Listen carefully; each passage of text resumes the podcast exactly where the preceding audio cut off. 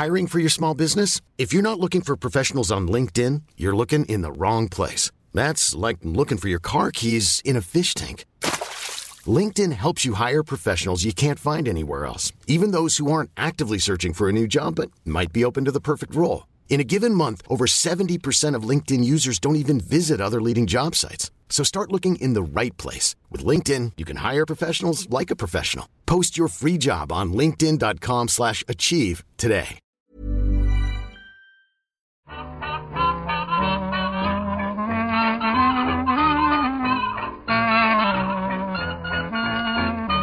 Muy buenas, amigas y amigos. Bienvenidas, bienvenidos una semana más al podcast Reload, programa sobre videojuegos que hacemos desde anightgames.com. Dejadme saludar antes de empezar con lo importante, porque también tendrán algo que decir aquí.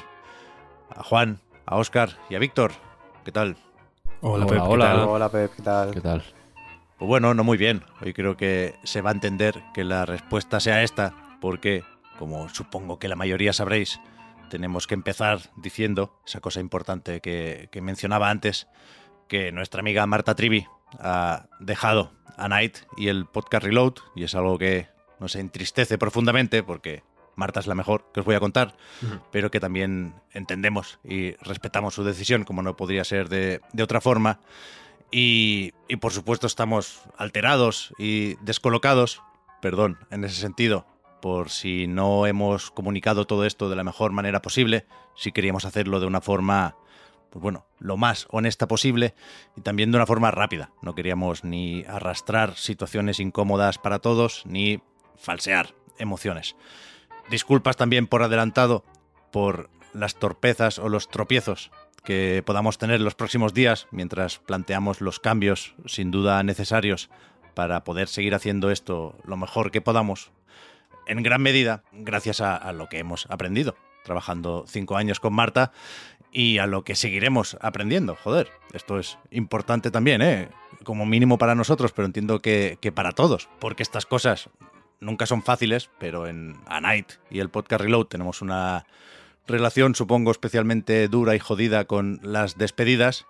Y en ese sentido, ya digo, pues es muy importante eh, seguir hablando con Marta, ¿no? Que es algo que hemos eh, ido haciendo todos estos días y que espero poder hacer, esperamos todos, poder hacer con, con cierta frecuencia durante muchísimo tiempo. Mm, No mucho más que añadir, sí, efectivamente. Yo me. Me quiero quedar con eso, ¿no? En realidad. El, por lo menos, me, si, si tengo que egoístamente eh, alegrarme, entre comillas, o encontrar alivio en algo, que sea en eso, ¿no? Que, mm, que la tenemos en online. La tenemos a tiro de, de tecladillo, en realidad. Y eso está bien y efectivamente mm, yo, yo espero que siga ahí para siempre, vaya. ¿No? Que no esté en la web, pero que en el line se quede. eh, sí, bueno, es verdad que está por ahí, es un, una, una, un motivo para aliviarse un poco, ¿no? Por, eh, por el tema, ¿no? Saber que, que, no se pierde el contacto y que va a estar ahí, sobre todo, entre otras cosas, saber que, eh, pues bueno, si ella ha tomado esa decisión, eh, al final es porque había que tomarla, ¿no? Eh, evidentemente, si, si, se toma una decisión tan difícil como esta es porque se entiende que, que va, a ir, que va a ir a mejor para ella, ¿no? Que, que, va a seguir, que va a seguir adelante, que va a estar más tranquila y que, y que, bueno, que al final eh, le servirá. pero bueno, por supuesto que eso, como decía Pep, se, va a notar. eh, hay que tener paciencia también con nosotros los primeros días por, bueno, más allá de por todo lo que aportaba Marta y por todo lo que, pues supongo que muchos ya habréis podido leer en Twitter, en los comentarios, en el, en el Padreon, en la web, en todas partes a raíz de, la despedida, Marta pues nos dio mucho, nos dio mucho lo que pensar, nos, nos ayudó a ver los juegos eh, pues un poquito más allá. Yo, desde luego, para mí fue una, fue una de, mis inspiraciones y por las que estoy aquí. Y, bueno, pues más allá de, todo esto también está lo que no se veía, ¿no? De, todo lo que hace, que, es mucho. Eh, todo lo que a lo mejor no se ve de puertas para afuera y habrá que, que adaptarse con ello y, y, tirar para adelante, claro. Sí, yo creo que además ayer se vio, eh, la gente cuando se enteró, se hizo público cómo reaccionó el, el, cariño, yo creo que era lo más destacado, ¿no? Que, que despertaba a Marta normal por ser quien es y por el trabajo que ha hecho. Yo creo que además aquí dentro de Night hay como dos partes, quienes habéis trabajado con ella durante cinco años y, lo habéis vivido pues de una forma muy intensa, evidentemente, y quizá Oscar y yo, que sobre todo yo llevamos menos tiempo con Marta, eh, teníamos igual más esa parte de Marta como inspiración, persona que nos hizo eh, seguir más este sector, eh, meternos aquí incluso, querer estar en Night por trabajar con ella, ¿no? creo que hemos aprendido muchísimo los cuatro, pero sobre todo los que hemos entrado más tarde de, de Marta, ha sido una persona ejemplar en todos los sentidos, como bien dice Oscar, tanto en lo que se ve, lo que se publica, como de puertas para adentro. Y yo me quedo con lo que decía Víctor de ver la parte buena, lo comentaba también en el estadio, ¿no? De ver que, Marta esté mejor, que, se pueda cuidar estar bien, es lo más importante. Y bueno, eh, los demás yo creo que haremos lo mejor posible para, sobre todo, que Marta esté contenta, ¿no? Con, con la, la web que queda después de su marcha. Pues sí, por supuesto. La seguiremos leyendo, viendo y o escuchando donde ella crea conveniente sin querer dar falsas esperanzas y me siento un poco obligado a, decir que aquí se puede pasar cuando quiera, aunque sea solo para saludar o para hablar rápido de un juego de cartas y luego marcharse a sus cosas otra vez. Por supuesto, es algo esto que, tiene que decidir ella. Así hemos querido plantear esta despedida desde que anunció o nos comunicó su decisión hace también poquito. Y, y no mucho más. Quiero decir, el, tópico de que se me dan mal las despedidas es, uno al que agradezco poder agarrarme porque soy muy, muy tonto con estas cosas. Pero, pero eso, ya le preguntaremos a Marta cómo, cómo ha visto el, el arranque del podcast. Más allá de eso, ¿qué hacemos hoy? Porque yo creo que la parte de actualidad está... Iba a decir floja, tampoco pero sí está muy relacionada con los lanzamientos. Y, creo que se puede mezclar, ¿no? Porque incluso la entrevista con Phil Spencer, que se lleva comentando bastante desde ayer, se puede y se debe enlazar, te diría yo, con el análisis de Redfall.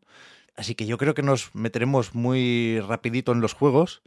Y en ese sentido, Oscar, Juan, decíais que no habéis jugado a los vampiros de Arkane, con lo cual igual nos volvemos a conectar para hablar con vosotros en, la prórroga. Vamos haciendo cositas para la web y, luego nos, reenganchamos. Eso es. Vale. Fenomenal. Pues hablamos ahora, ¿eh? Ahora hablamos, sí, sí, sí. Chao, chao. Hasta pronto. Ahora. Tú, Víctor, sí que has jugado mucho al Redfall, ¿eh? eh sí, oh yeah, oh yeah. Sí, sí. Llevo jugando mm, una semanilla, más o menos. Y juego con cierta intensidad. ¿eh? No mucho más porque no lo mandaron con, con antelación o con mucha antelación. Aquí cada uno tenía sus sospechas. Pero fíjate, mira, antes de empezar con, con los grandes temas, me he apuntado de titulares rapiditos que Marvel's Midnight Suns, el juego de estrategia de Firaxis y 2K, llega, tenía esas versiones pendientes, a PlayStation 4 y Xbox One la semana que viene, el día 11 de mayo, pero al anunciar esta fecha inminente, se dijo también desde la editora que se cancelaba la versión para Switch, sobre la que no habíamos tenido muchas noticias. No hemos visto nada tampoco de, esas otras versiones, pero, pero bueno, no sé si se puede hablar aquí de una sorpresa mayúscula. Yo te diría que me sorprendió más eh, alguna futura incorporación al catálogo de Switch, como es Biomutant, que anunció THQ Nordic, que sale el 30 de noviembre. ¿Tú sabes lo que queda para eso? Un Biomutant eh, como por la espalda, ¿no? No te lo esperabas y de pronto, ¡pah! Mapache. Con una web muy rara, como con fechas tachadas. No sé si pretenden que descifremos algún enigma, pero, pero yo creo que esto se, va a quedar en, en broma más que otra cosa. También acaba de salir el Man of Medan en Switch, no sé si dará menos miedo o qué, pero me, gusta ver que no es un juego en la nube, que se han esforzado para, para meter el, juego de Supermassive en la híbrida de Nintendo. Eh, y, tengo apuntado aquí también que otro de Marvel, el Spider-Man, que salió primero en PlayStation 4 y después tuvo versión de Play 5, que solo se podía conseguir junto con la edición especial de Miles Morales, desde hoy ya está disponible como juego independiente para PlayStation 5 y se puede también eh, actualizar la versión de Play 4 con estos famosos parches de 10 euritos, que en este caso pues le mete el ray tracing y algún modo gráfico de más, que te diría que Insomniac es de las desarrolladoras que mejor lleva este tipo de selectores. Está bien. Sí, Tenemos también la versión sí. de PC de, de hace no mucho para ver todo esto. total. Lo que decías del eh, Midnight Suns, por ejemplo, eh, sobre... O sea, me jode un poco que no salga en Switch, te lo tengo que confesar, porque creo que es un juego que... Bueno, es un género que creo que, le- que, que presta en ¿no? Estar tirado en el sofá mm, peleando con, con los superhéroes, vaya. Pero ya en consolas de nueva generación no era el juego más que fuera más fluido ni más, ¿no? No, no- es el juego que menos eh, esfuerzos hace, incluso en consolas de nueva generación. Entonces yo creo que la... Bueno, lo que haya que... El esfuerzo que haya que haber hecho para meterlo en Play 4 y One, pues bien, pero uf, igual un poquito menos. Eh. O sea, igual bajarlo el pasito hacia abajo que hace falta para meterlo en Switch ya sería demasiado, pero me, me da un poco de rabia, la verdad. No, no, te, no te digo que lo esperara o que, o que tuviera, ¿no? El- me- pensado cogerme una semana para jugarlo en Switch otra vez, pero, Ah. pero creo que, le, que encaja guay en, en- en un- en una consola como Switch. Sí, sí, desde luego tenía sentido, ¿eh? Que nadie se sienta culpable por esperar este juego en Switch. Yo creo que, si acaso, si, si hubiera acabado saliendo, no sería la mejor idea ponerlo el día antes que el Tears of the Kingdom. Pero, pero sí, sí, vaya, en, en- la Steam Deck mismo, eh, Marta en su momento comentó que, que quería jugarlo ahí y no iba especialmente bien. Y también al comentar la noticia esta semana, decía que seguía sin estar especialmente fluido o arreglado, ¿no? En, en la, en la portátil de Valve, con lo cual pues seguramente no era el port más fácil de la historia y ya se dijo desde 2K que había vendido el juego menos de lo esperado, con lo cual el esfuerzo eh, de programación y el esfuerzo económico, pues no, no- no saldrían los números, ¿no? Como Mm, se sí, suele sí. decir. Sí, sí. Una pena porque es un juego muy guay, ¿eh? Yo creo que Sí, ¿no? Este puede ser el típico que. También- ¿Cuándo, ¿Cuándo salió? Es que ni me acuerdo de cuándo salió. Fue una época revuelta, ¿no? Como que tampoco era. Yo creo que llegó a 2022 por los pelos. Sería diciembre, quizás. no, ya. noviembre, sí, finales de noviembre estaba pensando yo, una cosa así. Por ahí, por ahí. No fue una época. Yo lo re- recuerdo haberlo jugado mm, como entre. como un poco sándwich. Entre otros juegos, como ahí me- medio tal. Pero yo creo que es el típico que puede vender un poquito mejor a la larga. Ofertas, boca a boca. No, es un juego.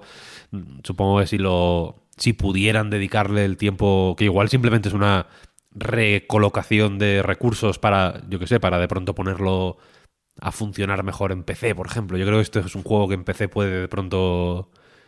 Ya te digo, unas ofertas de verano de Steam, por ejemplo, Ya, ya, ya, lo, te lo dejan bien planchadito, Hombre, te lo bajan 20 o 30 euros y, y de pronto puedes reflotar, porque es un juego muy, muy, muy, muy prestoso. ¿eh? A mí me, me gustó Sí. bastante. con el pase de temporada y tal, el mismo día 11, no lo he dicho, pero llega el último DLC con Storm, o con Tormenta, ¿no? Se llama por aquí. Y, y seguro que está muy bien, ¿eh? Yo aquí culpable me declaro porque hace un tiempo ya que decidí esperar a que lo metieran en Game Pass o en PlayStation Plus o algo, a pesar de los muchos esfuerzos por parte de la editora para que lo probemos, ¿eh? porque creo que sigue teniendo esa prueba de tres horas por ahí. Y, joder, la cuestión es que no, que no me acabo de animar. Pero bueno, ya llegará el momento de Midnight Chance, ya os, contaré. A ver, a ver. Pero por lo demás, Víctor, como decía, la, la conversación de esta semana ha girado sobre todo, si no me he perdido nada de última hora, en torno a un par de lanzamientos recientes y a el estado en el que han llegado a las tiendas o, se han puesto a la venta, ¿no? Hablamos de Redfall, que ya digo que creo que sí comentaremos en profundidad, y de Star Wars Jedi Survivor, que no sé si tú has llegado a probarlo, Víctor. No he tenido tiempo, no he tenido tiempo. Me va a pasar como con el primero, yo creo. El primero también lo jugué súper tarde. Muy, muy tarde. Y este... Uf. Te- o sea, te confieso que hace unos días pensé, bueno, me, me lo pillo, estuve... Lo tuve en- a, a un clic de, de pillarlo, ¿eh? Ya. Pensé, bueno, me lo pillo y a ver si hasta el 12 me da tiempo, pero... El 12 ya sabéis, ¿no? No sé si... Bueno, habrá algún hijo de puta que esté con él ya. Eh, Yo no... Yo eh, confieso que estuve mm, en la cuerda, ¿eh? He decidido hacer un... un un esfuerzo de recogimiento y de aguantarme hasta el 12, pas- de esperar. Mm, Lo estoy siguiendo un poco desde la barrera. Me meto a veces en Reddit a ver qué se comenta la gente del Zelda, tal, no sé qué, no sé cuál. Eh, pero la cuestión es que hasta el 12 uf, pensé, bueno, igual... ¿Qué sentido, qué sentido tiene mm, meterme ahora en el Star Wars? ¿Sabes? Distraído porque, porque estoy... Bueno, y, y- y- y sin, o sea, y todo esto sin saber que, iba, que, sema- que esta semana íbamos a estar más distraídos todavía, evidentemente. claro. Eh, pero pensé, no me merece la pena meterme en el Star Wars ahora hasta el, el 12. Estoy un poco ahora monástico para el 12 pillar con ganas el Zelda. Así que seguramente mm, lo deje para... Ya no sé para cuándo en realidad, porque del 12 de mayo al 23 de agosto...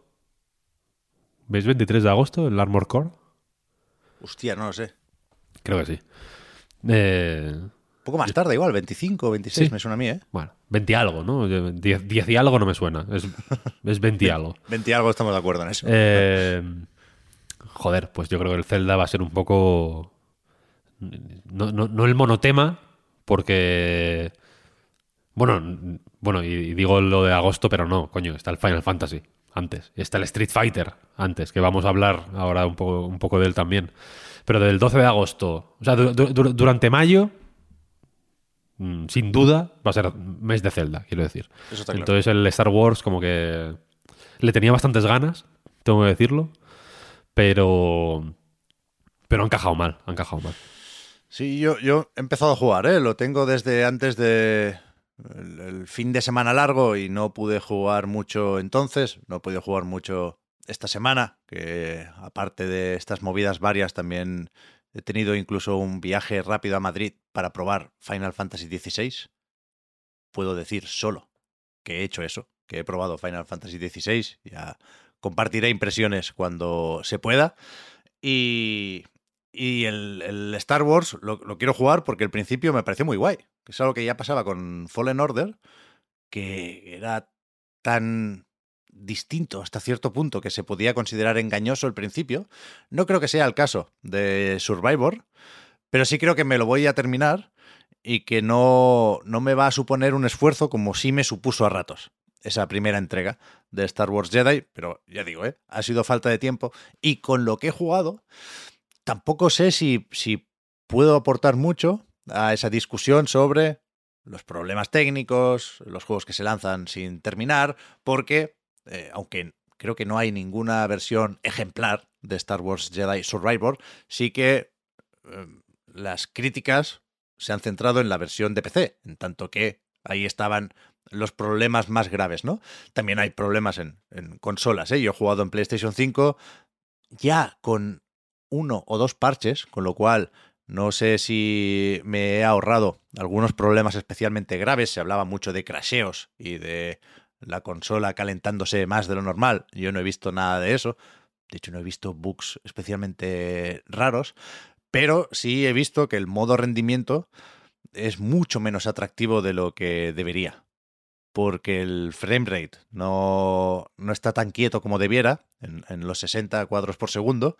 Y, y, y la calidad de imagen pega un bajón injustificable. O sea, hay una cantidad de artefactos con la mierda esta de la reconstrucción de imagen, con el FSR2 en este caso, que claramente no está funcionando aquí, que, que se ve muy, muy mal. Ya ni siquiera borroso, que no es lo suyo, pero bueno, sino se ve, o sea, directamente pixelado de una forma que hace muy difícil poder jugar así. Y a, y a 30 frames por segundo, con el modo calidad, pues se ve, se ve bien a ratos. Se ve muy bien, Hay cosas como las animaciones que flojean un, un poquitín más, pero tiene, tiene estampas, tiene momentos muy, muy impresionantes este Star Wars Jedi. Y, y sí que, bueno, no, no sé muy bien por qué, han dejado activado sí o sí el trazado de rayos y, y cuando, por ejemplo, toca meter en pantalla un, un- lago o un río y hay reflejos en esa agua, pues, eh, bueno, le, le cuesta bastante más tirar al juego. Pero, pero ya digo, creo que, que los problemas más gordos los tiene la versión de PC porque ni siquiera funciona como debería con una 4090 y el, comunicado que publicaron Electronic Arts y Respawn a modo de disculpa hacía referencia sobre todo a esa versión, ¿no? Que fue la primera que se parcheó y supongo que seguirá parcheándose.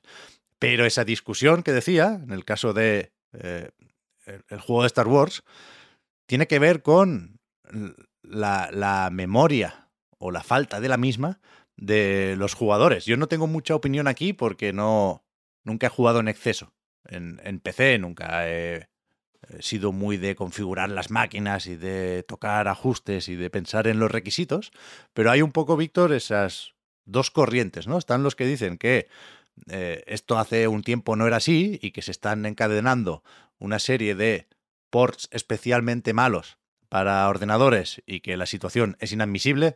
Eh, aquí sí levanto la mano y me apunto, aunque yo no juegue en esa plataforma. Claramente es de puta traca lo que está pasando con las versiones de PC de muchos juegos. Star Wars Jedi, Redfall, pf, Callisto Protocol. No, recuerdo todos los que he visto en Digital Foundry, ¿eh? pero claramente hay que hacer algo con esto. Las desarrolladoras y editoras tienen que ponerse las pilas. Desde la parte de los medios, seguramente tenemos que buscar una manera de dejar claro cuando un port no funciona y ver si esto se mezcla con el análisis o la nota del juego o se pone como nota aparte, pero no. Joder, The Last of Us, parte 1. Ese es el que se me olvidaba. Sí, O sea, tiene que haber una manera de evitar esas sorpresas desagradables el, el día de lanzamiento. Quiero decir, no puede ser, es un fracaso para todos que eh, la mejor manera de saber en el momento que sale el juego cómo está ese juego sean las reseñas de Steam. Esas famosas mayormente negativas, ¿no? Te- tenemos que poder avisar a, a la gente de que se va a comprar un producto roto, joder. Pero, pero más allá de eso, decía, siempre ha sido así la cosa. Siempre han ido mal los juegos en PC. Esa es la otra corriente de opinión que leíamos estos días, ¿no? Hombre, ¿tú no te acuerdas? En la época de 360. Vagamente. Joder. O sea, yo me inclino un poco por eso. Yo Siempre, siempre he escuchado quejas, ¿eh? por supuesto, sobre la falta de optimización o la mala optimización. Con lo cual, no sé hasta qué punto es hacer trampa, buscar el punto intermedio de siempre ha habido ese problema, pero ahora es especialmente grave. No lo sé. No lo sé, Esto no yo creo que según en qué te fijes, en a dónde mires, puedes ver una cosa o la otra. Porque había juegos, siempre ha habido juegos de PC, entre comillas, que salían en consolas. Y normalmente en ese caso los ports para consola eran una mierda. Y luego los juegos de consola que tenían ports para PC solían ser al revés la situación. Quiero decir, ah, siem- siempre, ha habido juegos. La, la broma de la PC Master Race, quiero decir, se podía hacer con algunos juegos, no con todos, desde luego. ¿Sabes lo que quiero decir? Eh, yo qué sé, ah, siempre ha habido estudios. Ah, CD Projekt igual ahora no es muy... eh, eh, igual, igual se asocia menos al PC. Sí, no, en realidad es un- no, no voy a decir que sea un 100% pecero, pero bueno, desde luego sí que parecen más Sí. eh, alineados con el mundo del PC, ¿no? Entonces los Witcher, por ejemplo, eran juegos... Yo, yo- yo distingo, no sé si es... Lo hago de forma privada, ¿eh? lo, lo digo aquí para que veáis por dónde va el razonamiento. Yo distingo entre juegos de PC y juegos de consola, aunque los juegos estén en todas las plataformas, quiero decir, ¿no? El Last of Us parte 1 no es un juego de PC. No sé si estamos de acuerdo. Se entiende. Sí, sí, yo, yo sí estoy de acuerdo, por lo menos. El Witcher 3 sí es un juego de PC. Correcto. aunque, aunque esté en consola. También, evidentemente. Incluso aunque se sali- aunque se, aunque se publicaran en el mismo momento, quiero decir. El Last of Us parte 1, eh, pues bueno, la situación es distinta porque sí que salió, sí que claramente es un port porque hubo un tiempo entre una cosa y la otra, pero vamos a pensar, por ejemplo, en un caso más ambiguo y que igual alguien me lo puede discutir un poco más.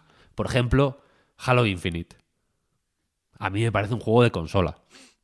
Aunque saliera el mismo día, yo lo jugué antes en PC que en consola. Y lo he jugado de hecho más en PC que en consola.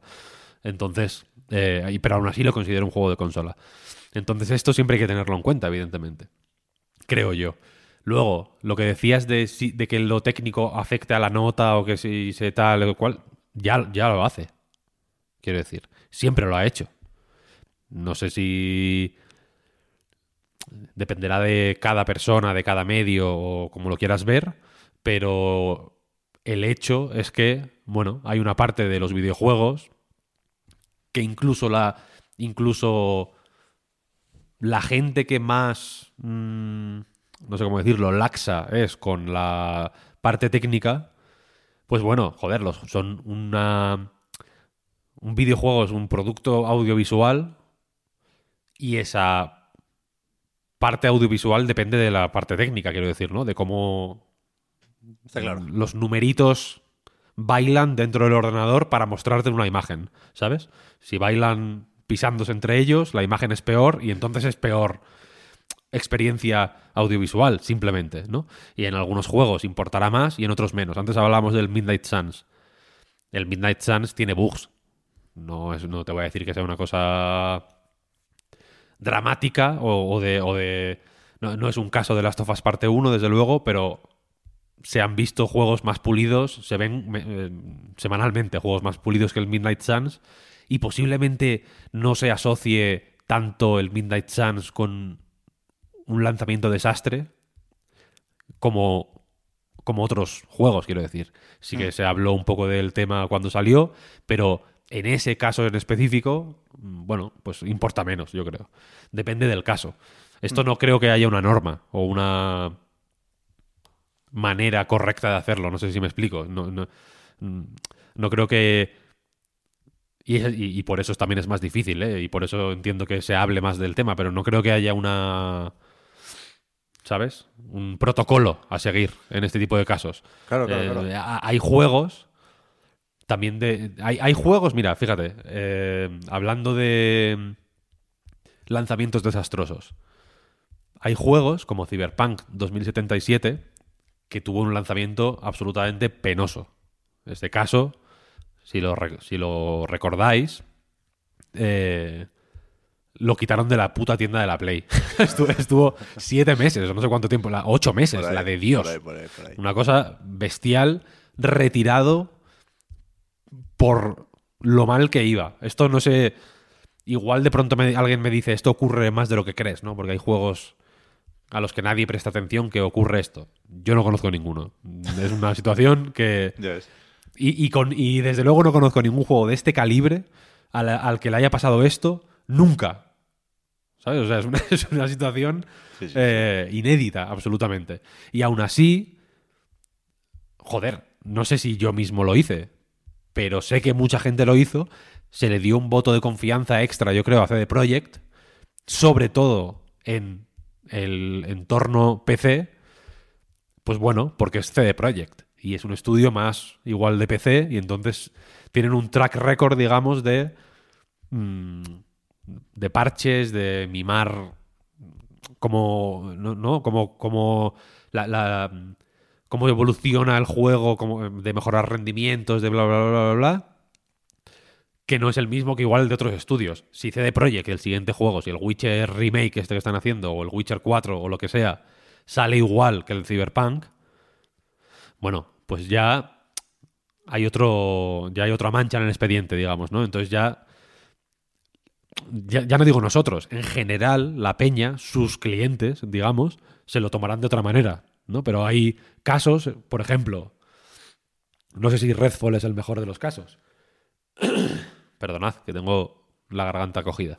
No sé si Redfall es el peor de los, es el mejor de los ejemplos, pero yo, yo personalmente, con algunos juegos que he visto que el rendimiento no era el mejor del mundo en mi PC mm, cuando lo he jugado para análisis, por ejemplo, una semana antes del lanzamiento o dos semanas antes del lanzamiento, primero, como medios, y aquí está la parte, y, aquí está una brecha fundamental, yo creo que hay entre los medios y los jugadores.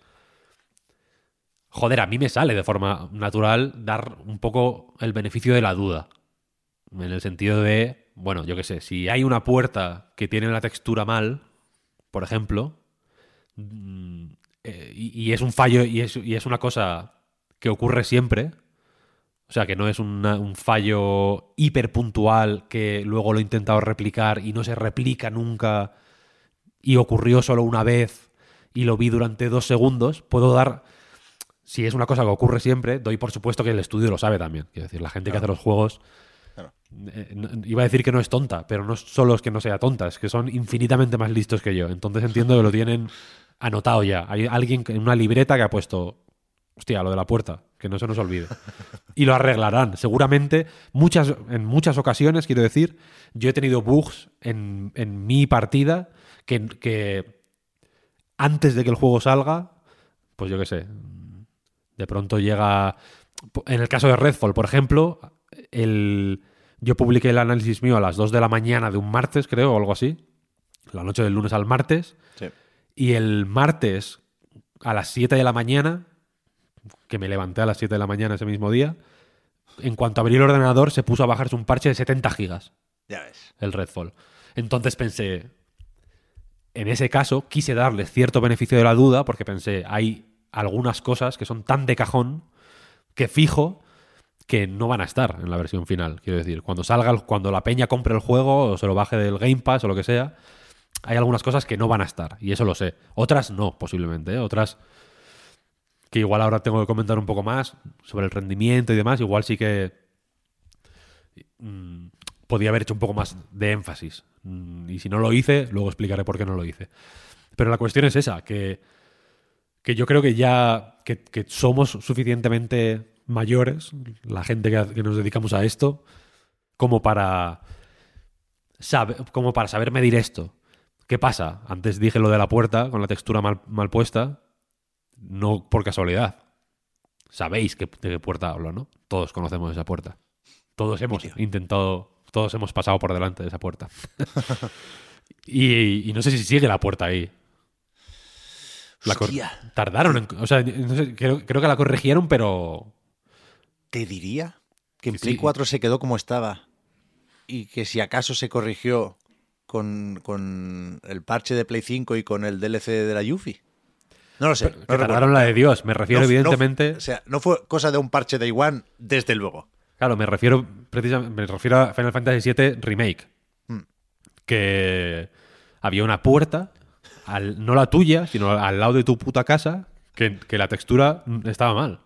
Y, y era, y era una locura.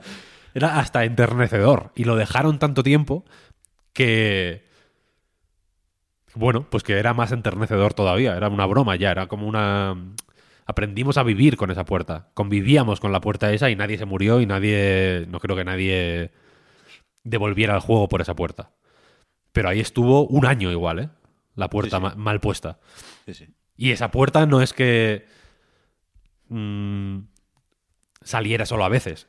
Era así, de alguna manera. Yo llegué a pensar que era como una especie de metacoña o algo así que estaban haciendo, porque era una situación súper loca. No sé si llegaron hasta hablar de la puerta en Square Enix. Fue una. Fue un, un motivo de- entre el público, desde luego fue un motivo de conversación, quiero decir. Se habló de esa puerta. Entonces esa es la cuestión, que yo creo que lo técnico, por resumir, ya tiene impacto en la nota. Quiero decir, primero porque puede afectar a la experiencia de juego, digamos, y segundo porque puede afectar a la... O sea, el- los juegos normalmente se, se nota cuál es su objetivo, quiero decir. Se nota cuál es la intención y si la parte técnica se interpone entre el juego y tú a la hora de que se cumpla esa intención, digamos, Claro. o que te llegue mm, el- el- lo que quiere hacer el juego de manera correcta, ya se tiene en cuenta. Lo único que no hay un benchmark. No es una cosa de voy a pasar, voy a meter el juego por una por un programa de estos del ordenador que me va a hacer un benchmark y yo voy a analizar. No se puede hacer eso, yo creo, ¿sabes? Entonces, hay que ir caso por caso. Y esa es la. Pues bueno, esa es la. Pues un poco la putada que hay ahora. Yo, yo creo, vaya. Ahora hay muchos más eh, tipos de ordenador que nunca.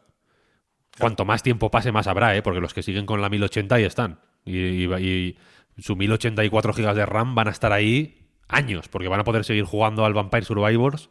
O sea, cada año les salen 10 o 15 juegos estupendos que se siguen pudiendo jugar en ordenadores de hace la de, la de Dios. Entonces no tienen. Entiendo que mucha gente no tendrá la capacidad de actualizar el ordenador y otros igual no quieren, simplemente. Entonces, la, el... yo entiendo que Naughty Dog no puede saber si el fulano de la 1080 y los 4 GB de RAM va a querer jugar al, al Last of Us. Entiendo que, bueno, es más o menos mm, wishful thinking pensar que te va a ir el Last of Us parte 1 en, en un ordenador, en según qué ordenadores, quiero decir, ahí también hay una parte de responsabilidad individual, ¿no? De decir, vale, es cierto, yo me quedo en el Vampire Survivors que ya estoy bien, ¿no? O me bajo el Counter-Strike Global Offensive, que me funciona de lujo y es, un, y es, el, y es el mejor juego de la historia. Pero... Pero claro, ahora hay más tarjetas gráficas que antes, hay más CPUs que antes. La peña.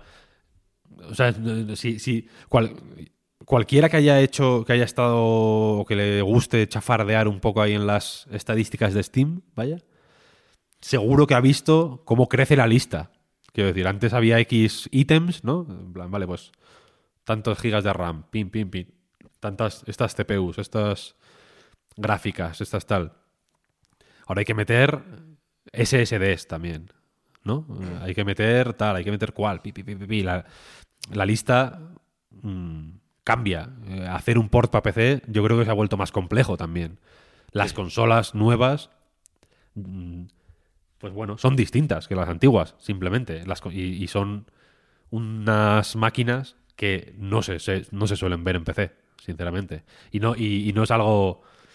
O sea, no, no tienes que imaginar para creerte esto. Quiero decir, te metes en las estadísticas de Steam de nuevo, oficiales de, de- de- de Valve, vaya, y ves que hay pocos ordenadores como las consolas, ¿sabes? Claro. Entonces, bueno, pues evidentemente no, no hay que ser rapel. Y perdón si no es el futurólogo más prestigioso del mundo, pero no hay que ser rapel Pero es el nuestro. es el nuestro, es el que tenemos, es el que tenemos.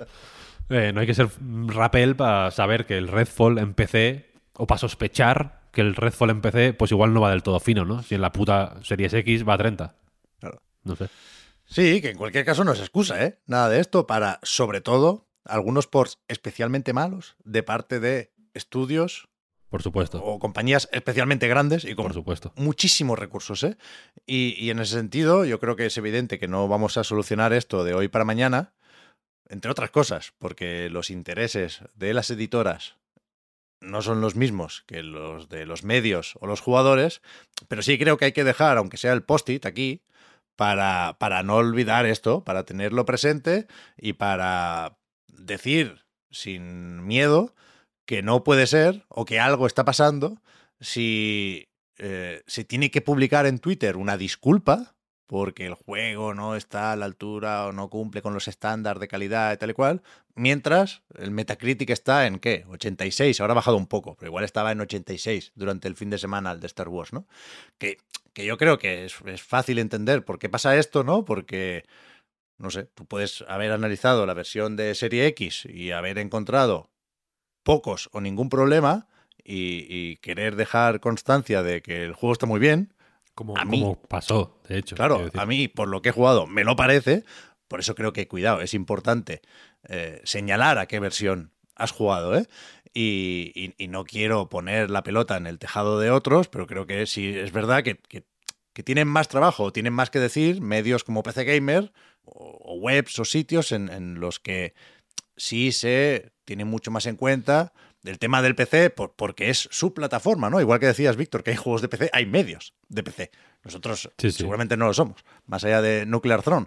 Pero, pero que no, no, esta situación no, no es buena para nadie, para nadie, ¿eh? ni para medios, ni para jugadores, ni para editoras, aunque todavía no lo sepan, porque la falta de confianza aquí se mueve en muchas direcciones, ¿eh?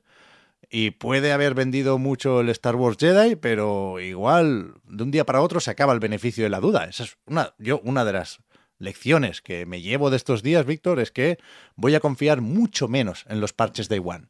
Sí, hombre. ¿no? Comentabas tú lo del Redfall y, y es verdad que, que entiendo que lo que sale es el, el- el- el no desconfiar todo el rato y de todo el mundo. A veces cuando te pasan un juego antes del lanzamiento, te dicen, mira, somos conscientes de que hay esta serie de problemas, se van a arreglar con el parche Day One, que quieras que no, es lo que se encontrará la gente que compre el juego el día del lanzamiento, ¿no? A veces se arreglan esos problemas, a veces se arreglan un poquito, a veces se arreglan más bien nada. Pues ya no nos lo vamos a querer hasta que no, no- hasta que no lo veamos. O sea, Sí. nor- normalmente, normalmente, por mi experiencia, cuando una editora te dice, mira, mm, esto que vas a jugar, atento, ¿eh? porque pasa esto y pasa esto y pasa esto, pero no os preocupéis que eh, ya está. Ya estamos en ello, ¿no? Ya, ya el equipo ya lo sabe, ya está trabajando en eso. Normalmente es verdad. Es verdad. Quiero decir, nadie tiene interés en mentir. Nadie no. Aunque luego haya una. Se puede crear ahí una narrativa, una. Una idea de que hay como villanos que quieren engañar a la gente o que quieren joder a. ¿No? O que, o que joden a los medios por atrás o que sea una cosa así como de, de gángsters. No es así, quiero decir. Eh, Normalmente. O sea, que. que- por eso digo que es una cuestión. mm, bueno, tampoco iba a decir delicada, tampoco eh, tan delicada, quiero decir, simplemente es compleja, es una situación compleja por eso, porque ah, porque no porque no a ellos tampoco les interesa, evidentemente. Y hay casos más sangrantes que otros, el de Cyberpunk, para mi gusto sí fue bastante sangrante porque ahí sí que hubo ahí como Bueno, medio llevamos, movidillas. llevamos varias jugarretas y, y varios abusos de confianza y por eso tienen que cambiar algunas cosas. Pero luego hay abusos de confianza, entre comillas. Y por esto digo que, que- que no hay. No, no es una cosa de blancos y negros, no es una. No es soda, caballo y rey, o tanto como nos gustaría. Porque, por ejemplo, con From Software, lo digo porque estoy mirando aquí la caja del Den Ring que la tengo delante. Pues bueno, iba a pedales, luego, luego menos, luego tal, luego cual. Y era como de risas. ¿no? Era como, pues, ah, jaja, pues sí, como siempre, ¿no? Porque, porque históricamente, hasta Dark Souls 3, de hecho, iban como la mierda los juegos de From Software. Quiero decir, es una, es una feature prácticamente, ¿no? El Dark Souls 2 iba a 25 frames por segundo. Y, y va, ¿eh? porque lo jugué hace poco en la Play 3. La- el mismo Dark Souls 2 que jugué en su momento para analizarlo en la misma Play 3 que jugué en su momento para analizar el Dark Souls 2 y sigue yendo a 25 frames por segundo. Ahí no, ahí no ha cambiado nada. Y el Dark Souls 1, tres cuartos de lo mismo, por ejemplo, ¿no? Y no digamos el Bloodborne, que sigue yendo mal en la Play 5. Eh, y bueno, que al final depende de muchos factores, que no, que no, que claro, no- está claro. que no se puede hacer una equivalencia eh, nota-frames, ¿sabes? No hay... Si 60 frames por segundo es un 10, 30 no es un 5, quiero decir, ¿sabes? Está claro, pero yo creo que, que, que, que todavía podemos distinguir un poco en estos casos. Es decir, no creo que sea una doble vara de medir el separar los juegos cuyo rendimiento es mejorable, porque mira, pues el motor llega hasta aquí o el, hardware hace lo que puede, pero eh, es un juego trabajado y pulido hasta cierto punto y sí compensa todo lo demás. Separar esto, decía, de los juegos que claramente se lanzan antes de lo debido. Y, creo que el problema es ese, y creo que es algo que seguiremos comentando. Ya digo, puede que fuera de la versión de PC el Star Wars Jedi Survivor esté un, un poquito con, ahí en la, en la frontera entre ambos casos, porque ya digo que eh, a falta de jugar más, sí me parece que es un muy buen juego. ¿eh? En cualquier caso, eh, no sé si lo he llegado a decir antes. Me gustaría comentarlo en profundidad la semana que viene, porque no podremos todavía hablar de Zelda, no, no lo habremos jugado, así que creo que, que, va a tener tiempo todavía Calquestis para pasarse por, por el podcast Reload. Me lo compro, ¿eh? No sé, yo creo que es claramente mejor que el primero, pero no por porque hayan cambiado en exceso el combate, por ejemplo, que a mí me sigue pareciendo lo más flojo aquí, pero sí creo que es un juego muy hábil mezclando todos sus elementos, ¿no? es un juego en el que avanzas sin darte cuenta, porque mira, va a ser al final un duelo de espada láser no le hace daño a nadie, ¿no? Y luego te mete el plataformeo, y luego, coño, esta cinemática que guapa, ¿no? Y mira la rana esta con los ojos saltones que bien les ha quedado. Y es un juego que entra solo, entra muy, muy, muy, muy bien. Está muy bien hecho en ese sentido. Me voy a dar, me voy a dar hoy. A ver si luego me lo compro. Es que si yo le tengo ganas, ¿eh? en, realidad. Mm, tiene pinta de eso. Como el primero un poco, ¿eh? El primero también era... Como que pues decías, hostia, esto no me encaja muy bien, pero bueno, vamos a ver. está mejor. Lo siguiente que tampoco está tan mal, ¿no? Mejor engrasado. Mejor engrasado. Está mejor, pues mira. Sí. sí, sí. Hi, I'm Daniel, founder of Pretty Litter. Cats and cat owners deserve better than any old-fashioned litter. That's why I teamed up with scientists and veterinarians to create Pretty Litter. Its innovative crystal formula has superior odor control and weighs up to 80% less than clay litter. Pretty Litter even monitors health by changing colors to help detect early signs of potential illness. It's the world's smartest kitty litter. Go to prettylitter.com and use code ACAST for 20% off your first order and a free cat toy. Terms and conditions apply. See site for details. I'm Sandra, and I'm just the professional your small business was looking for. But you didn't hire me because you didn't use LinkedIn jobs. LinkedIn has professionals you can't find anywhere else, including those who aren't actively looking for a new job but might be open to the perfect role, like me. In a given month, over 70% of LinkedIn users don't visit other leading job sites. So if you're not looking on LinkedIn, you'll miss out on great candidates like Sandra. Start hiring professionals like a professional. Post your free job on linkedin.com slash achieve today. El que sí, ya digo, hemos jugado bastante más. Yo mismo, eh, teniendo los dos, a veces me, me ponía el Redfall, no porque lo considere mejor, sino porque no sé, no sé si era una cuestión de incredulidad, una cuestión de querer acumular horas, tampoco han sido muchas en mi caso, ¿eh? y logros a modo de escudo, hasta cierto punto, porque cuando toque hablar mal de lo nuevo de Arkane, escudo anti-haters, quede claro que, que, no he jugado solo el tutorial o el prólogo, pero hostia, es muy difícil explicar lo que ha podido pasar aquí, ¿eh? hasta el punto de que no sé si conviene más empezar por el juego o empezar por, ya digo, las disculpas aquí también de Phil Spencer o, o irnos ya al, showcase de Xbox y al Starfield Direct y pasar página, o qué pasa, pero claramente, en eso creo que estaremos de acuerdo todos, Redfall o un juego como Redfall no es lo que se espera de un estudio como Arkane, me da igual que esté dentro o fuera de Xbox, me da igual que sea Lyon o Austin, pero pero este no es el camino para nadie, vaya, una vez más con este juego, a mí me pasa una cosa, que es que, mm, claro, evidentemente, eh, estando en la situación que está Arkane ahora mismo, o, o Bethesda, vaya, es más o menos inevitable, ¿no? Que haya conspiraciones de esto es el efecto Game Pass, ¿no? Esto es lo que pasa cuando tal. Eh, todos hemos leído comentarios de ese tipo. Pero es que si no este juego específico, un juego como este, Arkane lleva queriendo hacerlo muchos años.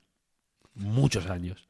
tenían uno, sí, joder, tenían uno que era multijugador también que lo cancelaron en el 2000 algo, antes del 2010, pre-2010. Eh, el de los NPCs, el de Crossing o algo así. De Crossing, efectivamente, se llama. Eso es, de Crossing. Una cruz, vampiros, ahí hay Aquí hay caso. la cuestión es que este juego, ya, digo, no sé si es exactamente Redfall, eh, pero sí esa experiencia multijugador, etcétera, etcétera. han tonteado con ella desde hace un tiempo. De- en Deathloop. Deathloop no es un juego, yo no diría que es un juego multijugador, pero tiene elementos multijugador, desde luego. Creo que es algo que les interesa más de lo que creemos. De alguna manera, por el tipo de juego que hace o que ha hecho Arkane, o por, o- por el tipo de juego por el que se ha hecho famoso Arkane, famosa Arkane, eh, desde sus inicios en realidad, pero supongo que hasta que no salió Dishonored no... Pues no, la cosa no estalló más. Eh, yo no sé si les... Si es una losa para ellos, de alguna manera, tener ese... Haber hecho esos juegos tan buenos.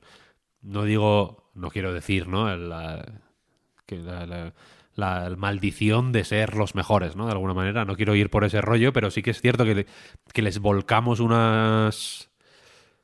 Que cuando, cu- cuando haces cierto tipo de juegos, quiero decir, hacer otro tipo de juegos se vuelve más complicado. Eh, porque la gente espera X cosas y mm, a veces desviarte más de la cuenta para hacer según para hacer lo que quieres hacer realmente puede ser un arma de doble filo. En este caso se o sea, y hago esta pequeña este, este pequeño esta pequeña introducción de contexto no para justificar nada de Redfall, sino simplemente para por- para, para, pues bueno, pues, porque quiero partir de la idea de que no creo que Microsoft o Bethesda o quien sea haya impuesto a Arkane hacer este juego, ¿eh? Que no lo hace fulanito Arcanez. Es de Harvey Smith, quiero decir, ¿no? Que es el puto fundador del estudio. Que- o sea, que no es un proyecto menor que digas... No es un Grounded, por ejemplo. Quiero decir, es un juego que han hecho porque les ha salido de la punta al nabo y porque Harvey Smith, que es un tío con suficiente poder dentro de. o capacidad de decisión, supongo, ¿no? Dentro de Arkane, ha querido hacerlo. Y no ha salido como esperaban, pero no creo que haya sido por. por por presiones o porque lo hayan hecho a desgana o por lo que sea. Yo creo que simplemente les ha salido mal. Lo- y, y tampoco por falta de talento. Yo no veo aquí en este juego ni falta de talento, ni falta de ideas, ni nada. Simplemente, bueno, han probado a hacer esto. Creo que tiene X ideas que sobre el papel puedo ver que, que, que, que fun- que funcionen, quiero decir, o que, o que dé la sensación de que van a funcionar y que quizá simplemente por cómo funciona esto, pues bueno, llegado el momento, cuando se dieron cuenta de que no funcionaban, porque yo tampoco creo que en Arkane sean bobos, ¿eh? seguramente el, un notas que, que estuvo en- haciendo el Prey, ahora dice, hostia, esto no nos ha salido igual. ¿eh? esto, esto es otra, esto es otra movida. Me lo puedo imaginar. Pero cuando llegaron al momento de ver eso, que en un juego multijugador aparte es más complicado todavía, pues igual ya era demasiado tarde para dar marcha atrás, ¿eh? No lo sé. A ver, varias cosas. Yo sí veo falta de ideas, lo primero, y ahora lo comentamos. Yo sí sospecho que hay una serie de presiones eh, detrás o delante del desarrollo de Redfall. Y déjame poner un asterisco aquí, Víctor, para volver más adelante a este tema. Yo creo que por una cuestión de tiempos ¿eh? y de inercias en los tiempos de desarrollo serían presiones de Bethesda más que de Microsoft, pero no pretendo con esto exculpar a nadie, de ahí el asterisco. Y, y sí creo que en Bethesda en general y en Arkane en particular, hace tiempo que intentan solventar una serie de problemas que solo son problemas si te fijas en las ventas. ¿Sabes? Creo que llevan tiempo queriendo arreglar algo que no estaba roto. Que en cualquier caso quizá vendía menos de lo que quisieran, pero desde luego hacer Redfall tampoco va a arreglar el tema de las ventas, creo yo. Pero yo no tengo claro. De hecho, sospecho que más bien al contrario, que Arkane quisiera hacer este juego. que sí que es verdad que, que les ha interesado desde hace tiempo el tema multijugador, pero más por cuestiones narrativas y de ambientación, de construcción del mundo. Queda mejor en inglés, esto sí, el world building de los cojones. building. Pero, pero para comprar tu discurso, Víctor, tendría que ver algo de esto en Redfall, que es especialmente patoso en su narrativa, o, desganado incluso, en su narrativa y en la construcción de su mundo. Sí, sí, sí. No, pero a eso me refería en que yo no veo falta de ideas. Este juego es más o menos Dishonored. Más, o sí. menos. Más o menos, sí. No es un. O sea, no- lo- lo- los poderes de los muñecos, y, a- y esto es una de las ideas que he ido rumiando estos días, son las de Dishonored. Quiero decir, es, es. El guiño está ahí, ¿no? Igual que cuando el Deathloop fue como. "Buah, está el guiño. Se llama de otra forma, pero está el guiño. Esta gente lleva haciendo el Dishonored desde que sacó el Dishonored 1, básicamente. Y aquí lo han partido en cuatro, ¿sabes? Al muñeco del Dishonored. Han dicho, venga, pues tiene que haber cuatro personas jugando a esto. Si todos tienen los mismos poderes, si todos pueden tener el guiño, eh, pues la gente va a coger el guiño. Porque es la hostia. Entonces hay que partirlo, ¿sabes? Y que cada uno use un, un fragmento de eso. ¿Qué pasa? Que es un mundo abierto también. Entonces, hay ciertas mm, convenciones que entre el mundo abierto y entre el multijugador y entre no sé qué, no sé cuál, pues tienen que... Una partida multijugador que dure dos horas, de pronto, como podía durarte la mansión esta mecánica del Dishonored 2, Ujú. vaya coñazo, ¿no? Quiero decir, eh, se nota que las distancias son más eh, tamaño bocado. Aquí estamos como traduciendo anglicismos todo el rato, ¿no? Me que- quería decir bite-sized. Eh, entonces, yo qué sé, eh, no, no sé hasta, dónde has llegado, pero hay una misión que es una mansión, por ejemplo, que hay una casa de muñecas, no sé si te va Estoy- sonando. Sí, sí, estoy justo en esa. La habíamos visto ya en algunos avances y, y estoy ahí. Esa es la, esa es la, igual la primera misión guapa, digamos, del juego, ¿no? Que la, la que, o de, la primer- de las primeras misiones que, que recuerdan más a eh, Arcane, digamos, ¿no? Porque hay varias rutas, hay... Básicamente llegas a una, un sitio, hay una casa de muñecas y tienes que ir deduciendo dónde están eh, una- una- las muñecas de la casa, digamos, fijándote en el entorno, en el ambiente, ¿no? En ciertas pistas que te dan eh, muy obvias, ¿eh? Tampoco quiero decir. Las pistas de, eh, o las...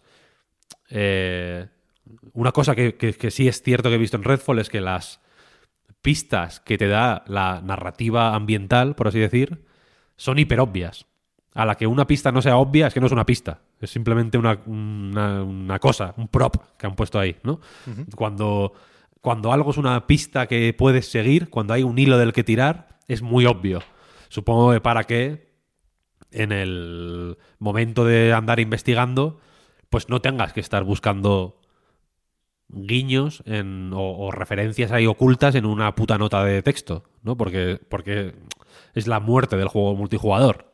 Entiendo, el, el tener que pararte ahí. eh, no, iba, iba a decir media hora, tampoco media hora. Un minuto, échale, a leer una historia. Es complicado encajar esa idea en el hecho de estar jugando entre cuatro. Luego, por ejemplo, igual que los personajes parecen casi una parodia de, Dishonored, el diseño de los niveles parece una parodia de Dishonored. Una cosa que hizo Dishonored muy bien y que en su momento dio lugar a... fue un poco la comidilla de Internet durante un tiempo, es que había mucha gente que tenía una, como un sentimiento de culpa porque pensaba que estaba jugando mal a Dishonored. No sé si te acuerdas de, esta, Sí, de este sí, fenómeno. sí. En VG247 recuerdo que publicaron un artículo ahí como... eh, como mal, ¿no? Como hablando mal de Dishonored. Como, no, no, como que no ayuda, como que no guiaba lo suficiente a los jugadores. No, sé, no me acuerdo cómo iba la cosa muy bien, pero eh, eso ocurrió. Porque Dishonored, claro, la gracia, y eso lo hemos entendido, o se entendió un poco a posteriori, es que se puede jugar de muchas maneras. Pero, y, y- no, pero como Dishonored era lo que era, un juego single player, con misiones mm, cerradas, digamos, ¿no? Con, con pantallas, por entendernos, pues no necesitaba ser obvio.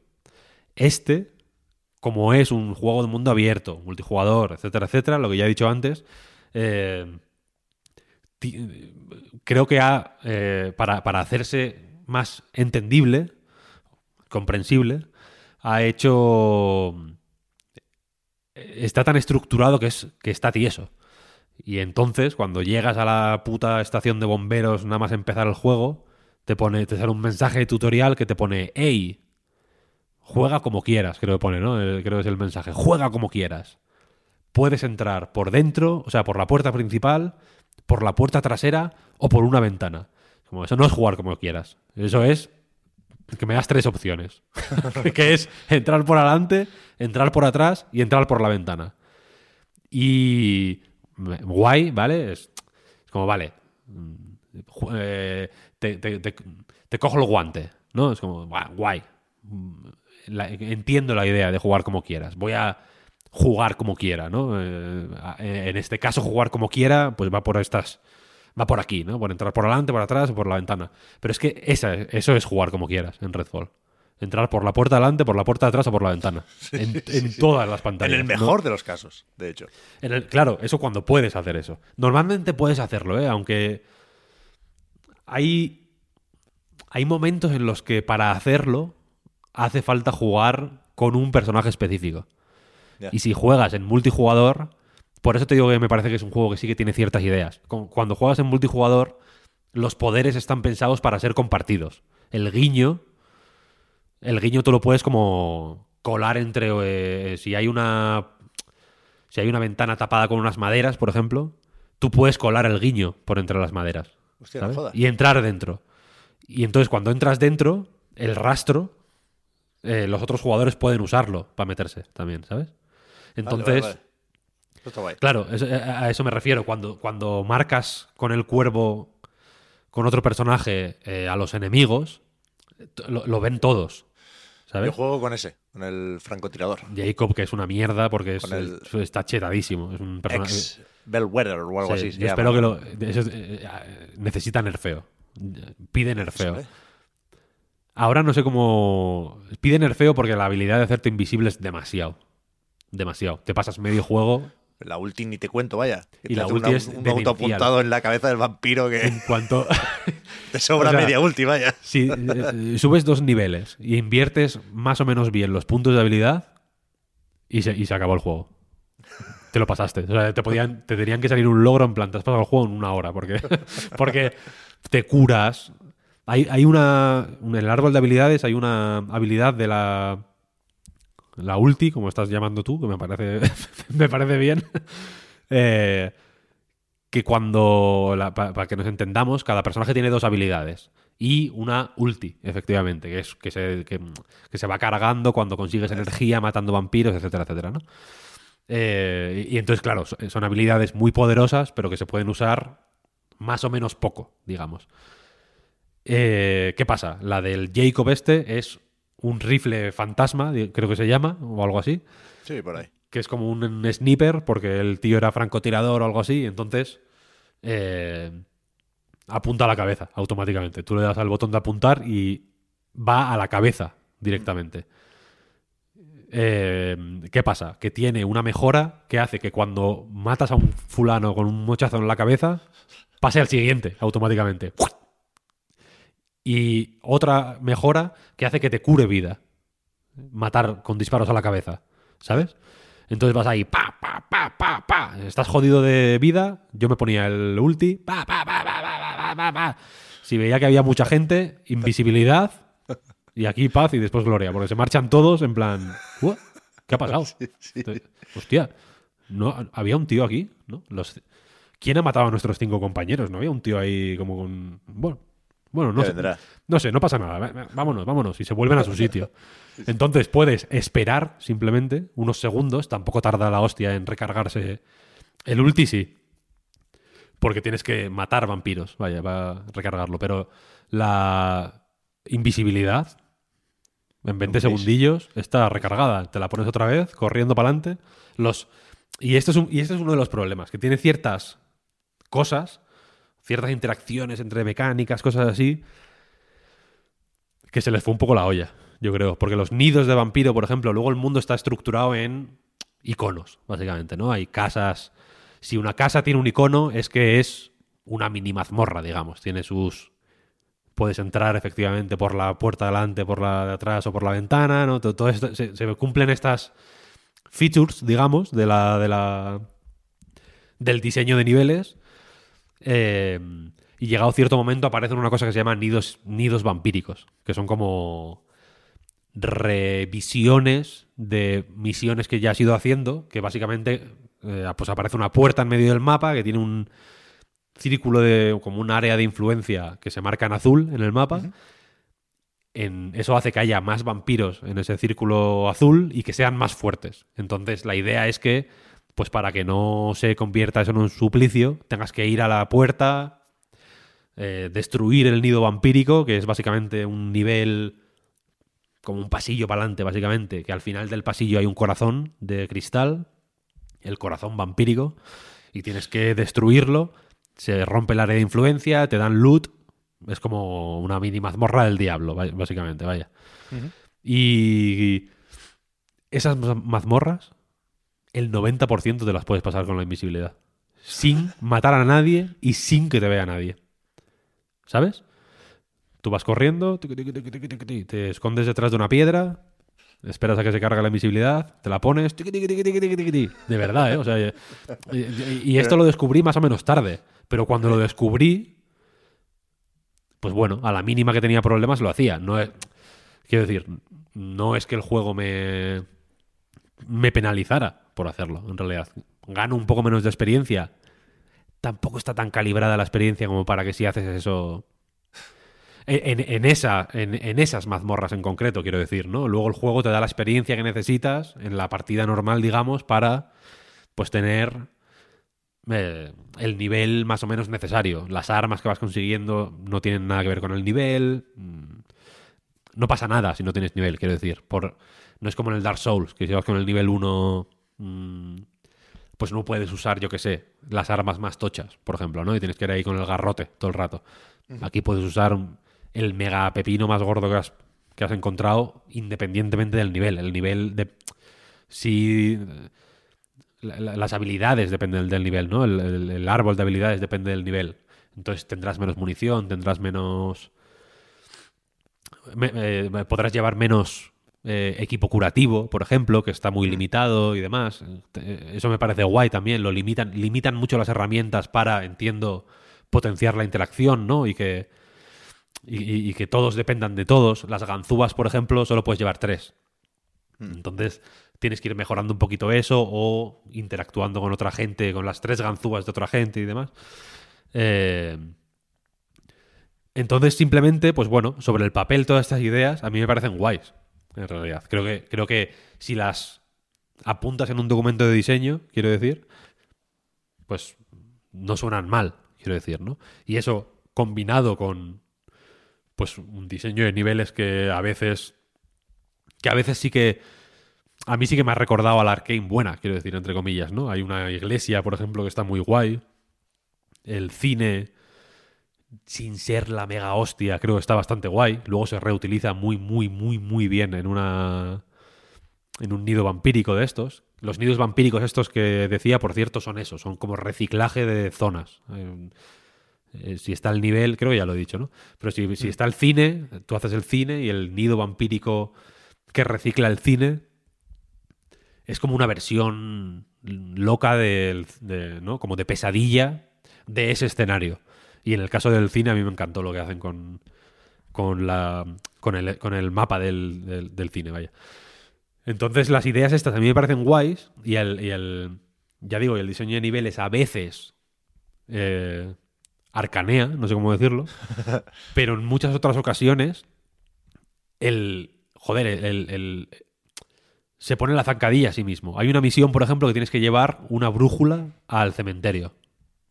El, el profesor o el doctor Hunt, no sé si es profesor o doctor, te dice, mira, esta brújula era de mi madre o no sé qué, me gustaría que la tuviera ahí y tal, no sé, no sé cuál. Entonces, las misiones te las dan en el, en el cuartel general, digamos, de, de Redfall, que es eh, la estación de bomberos esta que decía antes. Eso es. eso es. Y, y, y- y tú puedes elegir salir desde ahí, o sea, salir por la puerta y ir corriendo o andando al- a, donde te toca, o hay puntos de viaje rápido que son o, re- o los refugios, que son como mini zonas de abastecimiento y de... También tienen sus misiones y demás, en fin. No creo que sea un sistema tampoco crucial o que merezca la pena explicar demasiado, pero también sirven como puntos de viaje rápido o también hay como unos monumentos, no, no sé cómo los llaman. Las placas conmemorativas estas, Eso, ¿no? eso es, placas conmemorativas, efectivamente, de Redfall, que hacen que pues desbloquees puntos de viaje rápido, básicamente. Entonces yo, me, me dio el notas este la brújula, me dijo, oye, que lo del cementerio, a sus órdenes, caballero. y, y- y me abrí el mapa y vi que había un punto de viaje rápido muy cerca del cementerio.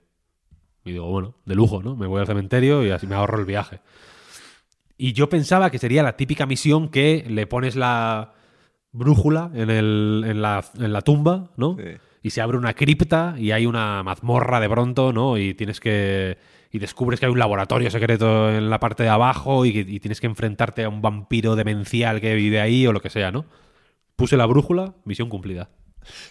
No, no me crucé con nadie. O sea, desde el punto de. No, no sé, no sé si era un refugio o una placa conmemorativa, pero desde que hice el viaje rápido hasta que me puso la, la la- hasta que empezó a sonar la música esta como del GTA San Andreas que suena de, de misión terminada, no me crucé con nadie. No hice Eh, nada. Ese la he decidido también. Pasa, pasa. Pasa mucho de vez en cuando eso. Sí, y, sí, y eso yo creo que es un choque entre eso, las intenciones y la manera en que han... mm, o la, o la, la- la- la fórmula a la que han llegado para ejecutar esas intenciones, digamos, ¿no? Que, sí. que, en, que en otros casos, en Deathloop, sin ir más lejos, que también era un poco distinto al tipo de juego que, que ha hecho Arkane históricamente, o el DLC del Prey, por ejemplo, que también era, que era muy rollo Deathloop, de hecho, o en el Prey mismo, que era bastante... eh, que ya es bastante distinto a Dishonored, ¿no? Que es más... eh, ya- ya es medio mundo abierto, entre comillas, o tiene más de... No sé si no, iba a decir Metroidvania, pero bueno, tiene más de ese rollo, va, va un poco más por esa onda.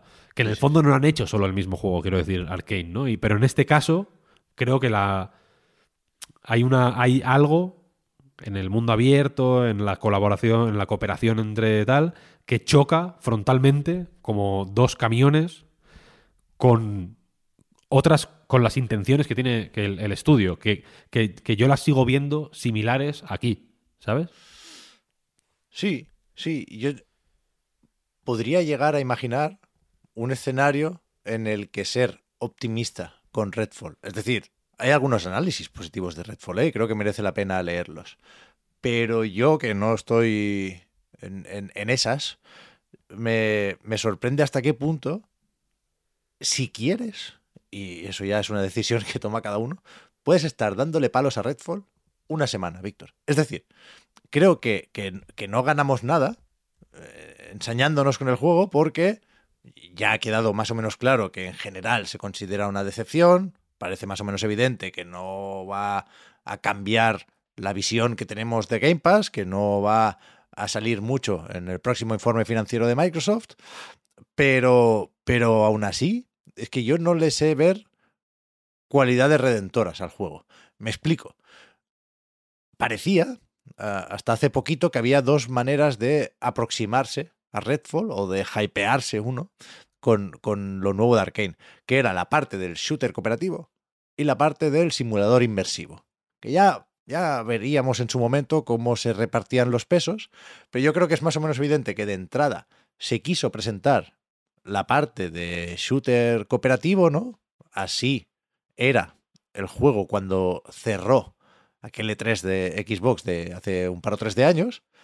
Y después, quizá viendo que no estaba entusiasmando como se esperaba, se intentó potenciar la parte del simulador inmersivo, ¿no? Y de ahí las ganzúas o ese mensaje inicial de tienes la puerta de atrás, tienes el tejado. Pero la cuestión es que, o sea, que nadie piense por un segundo que aquí, pensando, como decías, en Dishonored, está la opción de, bueno, este vampiro que es más o menos importante, a lo mejor la misión está diseñada de tal forma que yo puedo engañarlo para que, sin darse cuenta, crea que es de noche y se asome a una Ah, ventana y jódete, es de día, te quemas, cabrón. Eso sí, para sí. nada, para nada, pero nada que se le parezca. Y de hecho, lo de entrar por la puerta de atrás es más o menos simplón, hasta el punto de que parece una excusa, una, una capita extra para poder decir aquello del simulador inmersivo y acordarnos de Harvey Smith, por supuesto, también de Warren Spector, de Deus Ex, de lo que uno quiera, ¿no? Pero creo que sobre todo, eh, una vez te, te das por vencido con esto, porque se ha comentado mucho que ni siquiera hay eh, animaciones para las ejecuciones sigilosas, es verdad que creo que eh, esto tiene más de significativo que de pejiguero, Eso, pero eso, que- eso a mí me jodió bastante. Creo que lo Sí. comento en el análisis, ¿no? Incluso me, me- tocó un poco las narices. Sí, creo que lo, lo he visto muchas veces porque llama mucho la atención. Vaya, lo primero que haces es pegarle un codazo a uno que se cae ahí eh, a plomo y no. Queda claro muy, muy pronto que esto, lo siento, no es un juego de sigilo. Entonces, la única alternativa es lo que es: es un juego de tiros. Y los tiros son muy malos, pero muy malos. La inteligencia sí. artificial es quizá la peor que yo he visto en los últimos años Sí, sí, sí. una cosa de, de, bueno, de, de- de no dejar espacio para las dudas sobre o lo problemático del desarrollo o lo injustificable de un lanzamiento en este estado. O sea, ahí sí que está roto el juego. Roto, roto. Y, y- y ya digo, las alternativas a los tiroteos no son ni tantas ni tan estimulantes como pensábamos. Entonces no sé por dónde verle el, el lado bueno, que en el mejor de los casos solo se intuye. Y ya digo, ¿eh? podríamos seguir porque la parte técnica déjala ir, las texturas no cargan, la versión de serie S tiene cosas de chiste, lo de los 60 frames me gustará verlo, a ver cómo es ese modo rendimiento, porque el, el modo que hay ahora no siempre va a 30 ni mucho menos, a la que hay un poco de este humillo rojo vampírico o un incendio por ahí, los tiroteos rascan y, y es jodido, es jodido, es, es, es normal que tenga que salir Phil Spencer a, A pedir a- perdón. a da- a dar la cara y a pedir perdón, pero es que, que la, la solución no es esta. Mira, fíjate que antes decías del Jedi Survivor que el. Pues que es un juego que al final vas. Como que. Mm, Vas solo, ¿no? Como que vas. mm, Te va picando para ir al, al siguiente hito, digamos, ¿no? A mí me pasa un poco esto al final con Redfall. Es cierto que lo de la inteligencia artificial es terrible y tiene. Y, y de ahí lo de las- la, la invisibilidad, por ejemplo, que comentaba antes, ¿no? Eso es un problema de. eh, de inteligencia artificial, pero de nuevo yo creo que es un problema de cómo eh, choca la inteligencia, o sea, el, el- de cómo choca el juego con su eh, naturaleza de cooperativo. Porque no es un juego de sigilo, pero sí, un poco, en realidad, porque hay, o sea, si, si puedes entrar por la puerta trasera o por una ventana, es porque puedes ir de manera sigilosa hasta esa puerta trasera o esa ventana. Quiero decir, el juego te da la- las oportunidades, te lo pone en bandeja, pero al mismo tiempo para, pues para, entiendo, acomodar a la tropa Goofy y que vayáis los cuatro ahí sneaking hasta la, hasta la eh, puerta trasera o la ventana, pues igual tiene que hacer ciertas concesiones que en un juego single player son menos necesarias, entiendo. Yo, eh, yo he querido ver que va por ahí. Y a mí no me parece un juego particularmente bueno. Pero ya te, pero ya te digo que al final.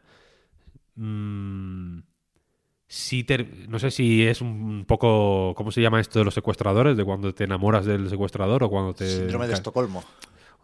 Igual puede ser un poco síndrome de Estocolmo, porque ya te digo que jugué bastante más de lo que de lo que pensé que me iba a dar tiempo incluso, ¿eh? porque es cierto que no, eh, no no llegaron los códigos para análisis con mucha antelación.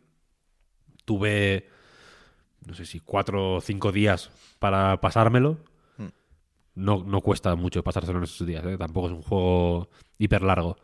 Eh, pero al final, ya digo, no sé si es síndrome de Estocolmo, pero tiene un toque Far Cry, por, no, no sé, no sé cómo expresarlo, de, de ir completando, mm, ¿sabes? La, la- la lista de la compra, que me, que me acabó enganchando. Te lo tengo que reconocer. Esto jugando solo, ¿eh? En todo momento. Yo ahí con mis movidas.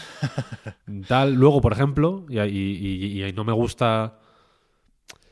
A mí no me, no me gusta hablar en estos términos cuando hablo sobre juegos, porque entiendo que los juegos hay que analizarlos o comentarlos o criticarlos por lo que son y no lo- por lo que a mí me habría gustado que fueran. Pero, por ejemplo, el humor rojo es una idea garrapatera completamente. No tiene ningún sentido. ¿Sabes? Para eso podrían haber puesto un camión tirado. Porque es, son básicamente, es básicamente para bloquearte el paso, ¿no? Un poco para decirte, oye, por aquí no vas a pasar porque te vas a morir. Si tienes el guiño, sí. Claro, ahí está la cuestión.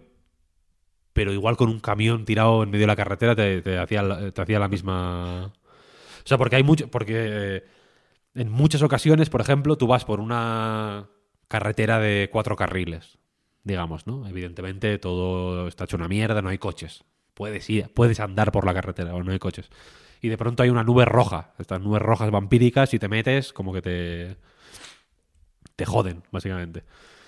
Eh, pero es que hay un camino al lado, ¿sabes? Que simplemente rodea la, la nube roja.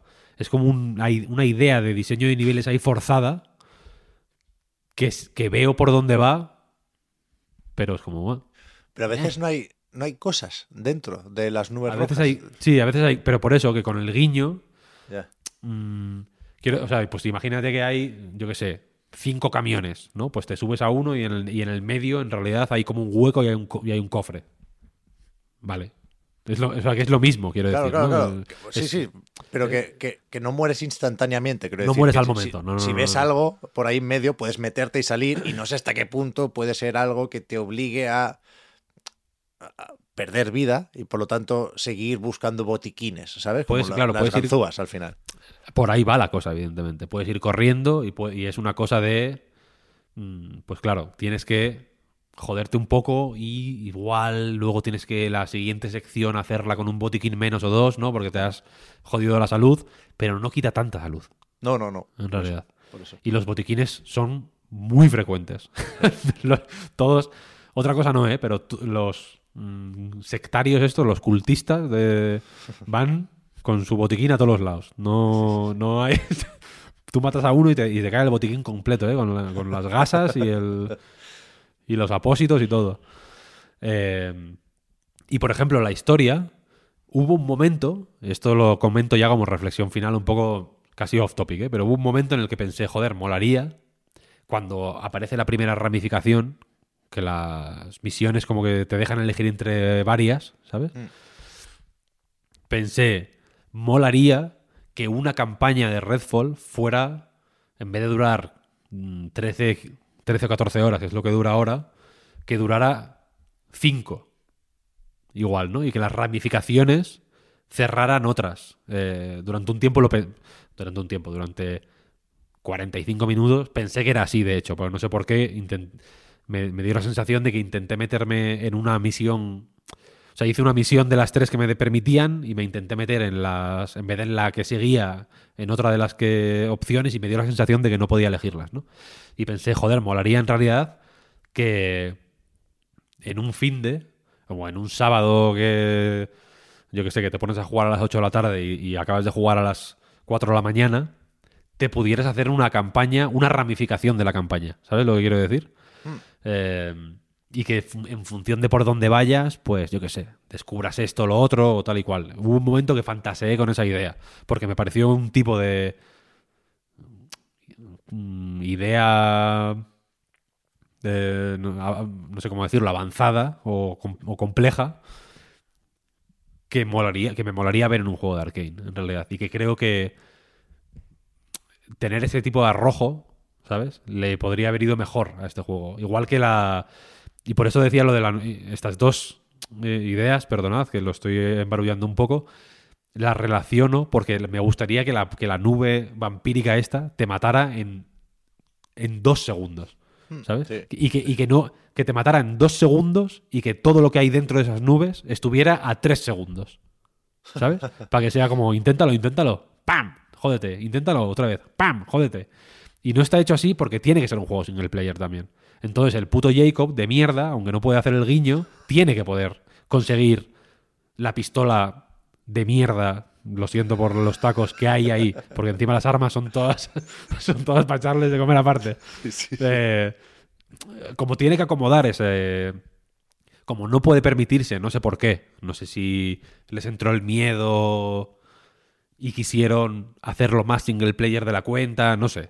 Pero como tiene que ser jugable por una sola persona que use cualquier personaje, no hay desafíos muy específicos para nadie, en realidad, ¿sabes? Ni hay barreras muy específicas para nadie.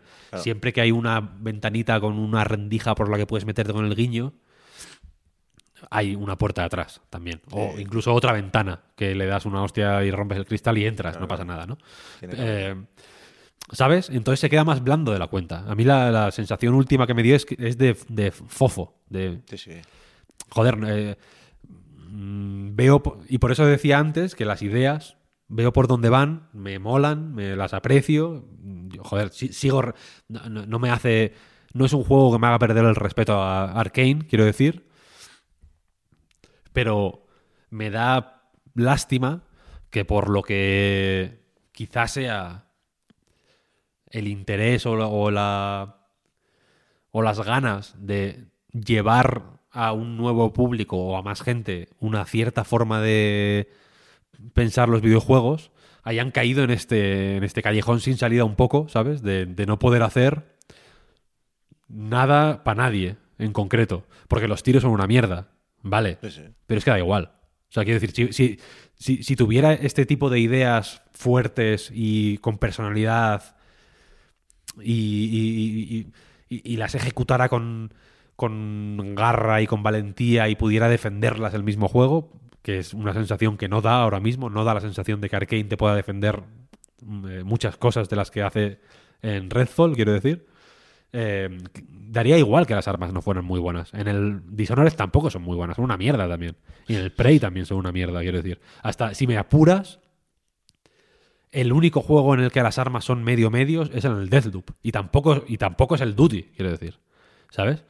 No, no- no van de eso estos juegos. Y, y- y que este tenga como esa ansiedad de ser un juego de tiros a veces, sin poder, sin llegar a ser, sin, sin, sin llegar a querer serlo tampoco del todo, ¿sabes? Como con vergüenza, ¿sabes? En plan, vale, sí, hay armas, ¿no? Y, y hay una... Y toma la, y lo de las... Fíjate, una idea que... me- Otra idea que me... Que, que le estuve dando vueltas estos días. En mi análisis, no digo ni una vez, en, la- en lo del de la web, y esto no fue una cosa premeditada, la palabra estaca. Que diréis, hostia, raro, ¿no? Porque los vampiros, efectivamente, los humanos no, les puedes pegar un mochazo, o varios, tienen cabezas muy duras, y no pasa nada, o sea, y se mueren. Pero los vampiros tienes que pegarles tiros y rematarlos con una estaca. Eso es. O matarlos con una pistola de estacas, o, o darles con la luz ultravioleta y luego desintegrarlos. Hay varias formas, pero tienen maneras específicas de, de matarlos. No son. Menos lo- los vigías, por ejemplo, sí que se les mata sin estacas, por ejemplo, pero en general, el vampiro. El vampiris comunis, hay que darle con, con la estaca para matarlo. ¿Te sale comentarlo? ¿Te parece interesante hablar de ello? Te- No. si si fuera de otra forma, cambiaría mucho, ¿sabes? Que va, que va, que va. Eh, bueno, Eh, eh, ya, ya te digo, releyendo mi propio análisis, que no es algo que haga yo muy a menudo, pero que esta vez me dio por hacerlo. Ah, no, de hecho, eh, estaba leyendo pues 3D juegos, Vandal, tal, este, y la típica ronda que hago después de publicar lo mío, de ver qué ha dicho los demás. Y, no me acuerdo cuál estaba leyendo. Y hablaban de, las, de la mecánica de la estaca, ¿no? De, de matar a la en vida extra, creo que lo estaba leyendo. Hablaban de. Pues eso, de, de las estacas, de la variedad de vampiros, ¿no? Que es, que es cierto que hay. eh, pues cinco o seis tipos de vampiro y que sí que cada uno tiene su mm, forma concreta de enfrentarse a ellos, hacen unas cosas. mm, eh, eh, tienen, tienen ideas también, ¿no? Los vampiros detrás de su diseño. Eh, pues hablaban de lo de las estacas. Y dije, hostia, es verdad, que hay estacas, ¿no? Que tienes que ir a, a darles con la estaca. Pero es que en realidad es el remate del Doom. Bueno, es- más quisiera, vaya. No, pero bueno, que la idea es la misma, ¿no? De pa, pa, pa, pa, pa, dejarlo stuneado y luego ir ahí y, y rematarlo con el mismo botón, de hecho. Eh, y, y rele- releí lo que había escrito yo y dije, hostia, es verdad, no he dicho estaca en ningún momento. La palabra estaca, ¿sabes? Control F Control F. y no, y no aparece en ningún lado. Pero es que da igual. Fíjate que. Jodido, ¿no? Que en un juego de vampiros en el que las estacas están por todos los lados, que usas estacas todo el rato, que hay un arma que se llama lanzaestacas, literalmente, no. Y, y, eh, no, no resulta necesario hablar de las estacas. Ahora no hemos hablado de las estacas tampoco en ningún momento. No, Ni, a sa- ni- y, y- y- porque me he acordado, ¿eh? porque no iba a salir en, en ningún momento. Entonces, a eso me refería con lo de lo blando, ¿sabes? Que, que, que Arkane suele ser conocida por las ideas duras. El, el caso más eh, obvio, yo creo que es el que Spray, de ideas fuertes, ¿no? De decir, hostia, vale, sí, sí. Que son ideas fuertes, que son ideas que el juego mismo, por cómo está diseñado, te las defiende, ¿no? El gameplay, digamos, defiende las ideas. Son ideas que se autodefienden, porque tienes que interactuar con esas ideas de una o varias maneras hiper específicas, pero se te justifican, evidentemente. Tú sabes que igual, te, igual dices, coño, es que los tiros del Prey son una mierda. Te jodes. Juega así y ya verás que... Y, a la que juegas media hora dices, vale, vale, no pasa nada. Tonterías mías, ¿no? El, el- resto, eh, ahora, ahora entiendo por dónde vas eh, y, entiendo lo que quieres hacer y, se- y, y, y me mola o no me mola, quiero decir, pero al final es eh, eso, duro. Este quiere ser, pues bueno, que te mola entrar por la ventana, por la puerta de atrás, tal, pues hazlo. Que no te mola, pues entra por la de adelante, yo que sé, hay dos muñecos aquí, tienes que matarlos. Que te mola ir con sigilo, pues inténtalo. Que no te mola, pues no lo hagas, da igual. Que quieres, ¿sabes? Que quieres, que quieres personalizarte las armas, por ejemplo, hazlo. Que no, pues no, no lo hagas. Yo lo intenté, lo probé y no lo hice más. No lo hice ni, ni una vez más. Y no sentí que me faltara nada por no hacerlo, ¿sabes? Que quieres lootear, hazlo. Que no quieres, no lo hagas. Si el loot no vale para nada, en realidad, ¿sabes? Te dan... O sea, yo al final me, me hice selectivo con el loot. No cogía papeles higiénicos individuales, solo paquetes. Si hay un paquete de seis, sí. Ese, ese sí me merece la pena, porque te dan como puntos de motivación, ¿no? Algo así, no sé cómo se llama, de respeto, algo así, que, que luego puedes cambiar por algún arma, por munición, demás, en la, en la, en el- la estación de bomberos. Sí. Es como el respeto que te tienen la gente, ¿no? Porque les, le traes provisiones. Al final la- esa idea está bien, está interesante, ¿no? Ahí puedes coger barajas de cartas, peluches, alicates, pegamento, lejía, tal. No hay como objetos que parecen props en el escenario y que eh, los puedes lootear para conseguir este recurso, digamos, ¿no? Pero hay algunos que te dan tan poco, como el papel higiénico, que si no me venía de 6 en 6 ya no lo quería. Me convertí en un hoarder de estos, COVID hoarder, como decían en ese, en ese momento. ¿Sabes?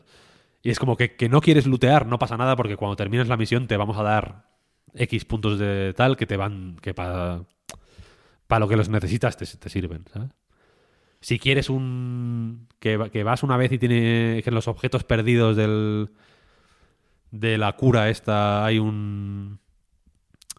hay algo que te mola. Pues bueno, vete a la casa al lado, coge un par de papeles higiénicos y ya vuelves y lo. y lo, y lo canjeas, ¿sabes? O sea que, que, que, eh, eh, para mí ese es el principal. El principal problema del juego, vaya, que es blando, además. Sí, sí. Es que no tiene más, es que no tiene más. Y por eso eh, es fácil tender a, a- buscar en el contexto lo que no has encontrado dentro del juego. Y por eso, eh, decía lo de la entrevista de Phil Spencer, por eso ponía un, un asterisco aquí.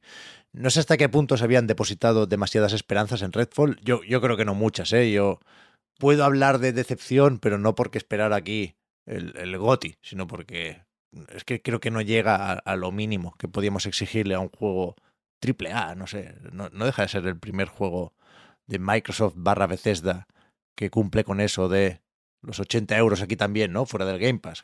Es un juego que ya no es intergeneracional, pero, pero nada de esto tiene, tiene mucha importancia, me temo. Y si acaso, pues sí me parece medio interesante, ¿no? Plantear esto en- en términos de, pues, de dónde venimos y a dónde vamos casi, ¿no? No, no, no sé hasta qué punto hay que pedir explicaciones a Bethesda o a Microsoft, lo digo así porque leía un artículo de Jeff Corden que había sido más o menos crítico con el juego, ¿eh? no creo que esté intentando ocultar nada ni defender lo indefendible, pero que decía que eh, el, el- estado en el que sale Redfall o la calidad de Redfall es cosa de Bethesda y aún así se está culpando a Microsoft.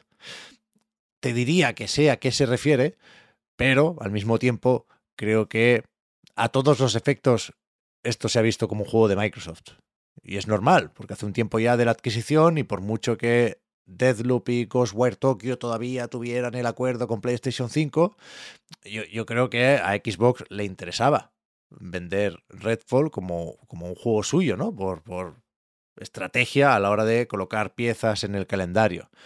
Y creo que no fueron muy hábiles eh, viendo venir lo que pasaría aquí. Lo digo porque Phil Spencer, en una entrevista con Kinda Funny, que no he visto entera, me he quedado más o menos a la mitad, pero sí he leído los titulares que han ido saliendo de, ahí. ¿eh? Decía que, eh, pues, pues eso, que lo primero es mm, disculparse por la decepción que supone el juego y, comenta que ellos esperaban una recepción más positiva, que tenían esos análisis internos, ¿no? Las mock reviews, creo que dice él, que es algo que se hace muchas veces ¿eh? en todos los estudios o las editoras más o menos grandes, se encargan una serie de análisis como si fueran el de Anite o el de IGN o el de Eurogamer o el que queráis para, bueno, intentar ver por dónde irán las valoraciones cuando, cuando toque analizar el juego entre comillas de verdad, ¿no? Y, y comenta Phil Spencer que, que sus previsiones estaban en, en- en- en la nota un par de dígitos por encima de lo que hay ahora en Metacritic o en OpenCritic. Es decir, sobre 100, ellos esperaban tener como mínimo 10 puntos más.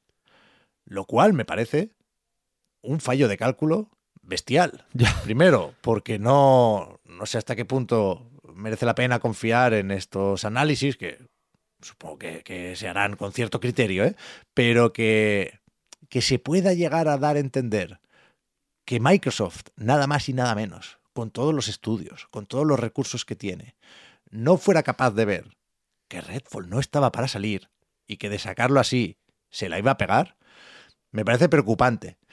Me, me parece poco decisivo porque creo que aquí se jugaban poco. Quiero decir, es verdad que podría haber más lanzamientos. Es verdad que el retraso de Starfield, hostia, es duro, ¿eh? Que se va a hacer larga la espera, ya no hasta el lanzamiento de el próximo gran juego de Bethesda, sino la espera del showcase, que está a la vuelta de la esquina, pero es que no hace falta ya, porque el balón de oxígeno no, no era Redfall en ningún caso. Era Hi-Fi Rush como mucho, que nos sirvió, ya digo, a menos de los que nos gustaría. Pero es que no. Tampoco está el Forza, no. Le, le ha tocado a Redfall un papelón, una vez más, no es el primero, pero que en ningún caso estaba preparado para cumplir. Y si alguien en Zenimax o en Microsoft pensaba lo contrario, creo que está demostrando dónde está el problema. Sí, sí, total. Total, totalmente de acuerdo. También te digo que. mm, por un lado. se la- ellos se lo han buscado. Quiero decir. Total, la- total. Aaron Greenberg retuiteó los tweets de la cuenta atrás, el típico 3-2-1 que, que, que anticipa el lanzamiento, ¿sabes? Sí, Evidentemente, que- es, su- trabajo, eh, cuidado.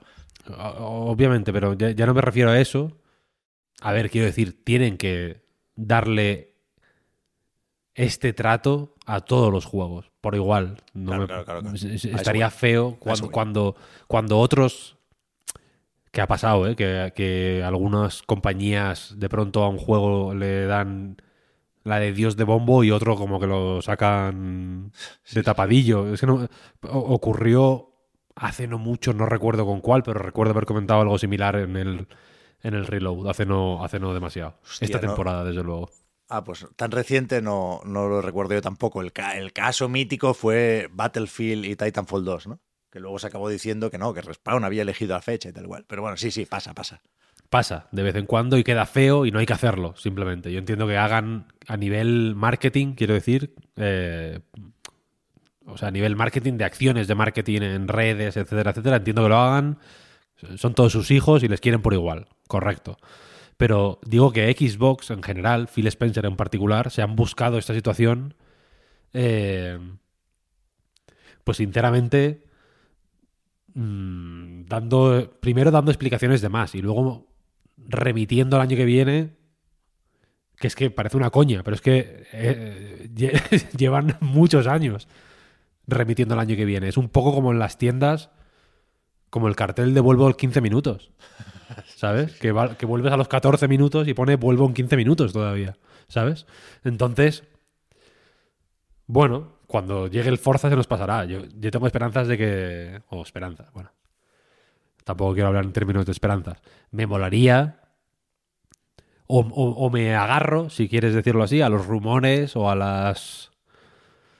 eh, a los. eh, no sé si rumores. A la, a- me, me- me quiero.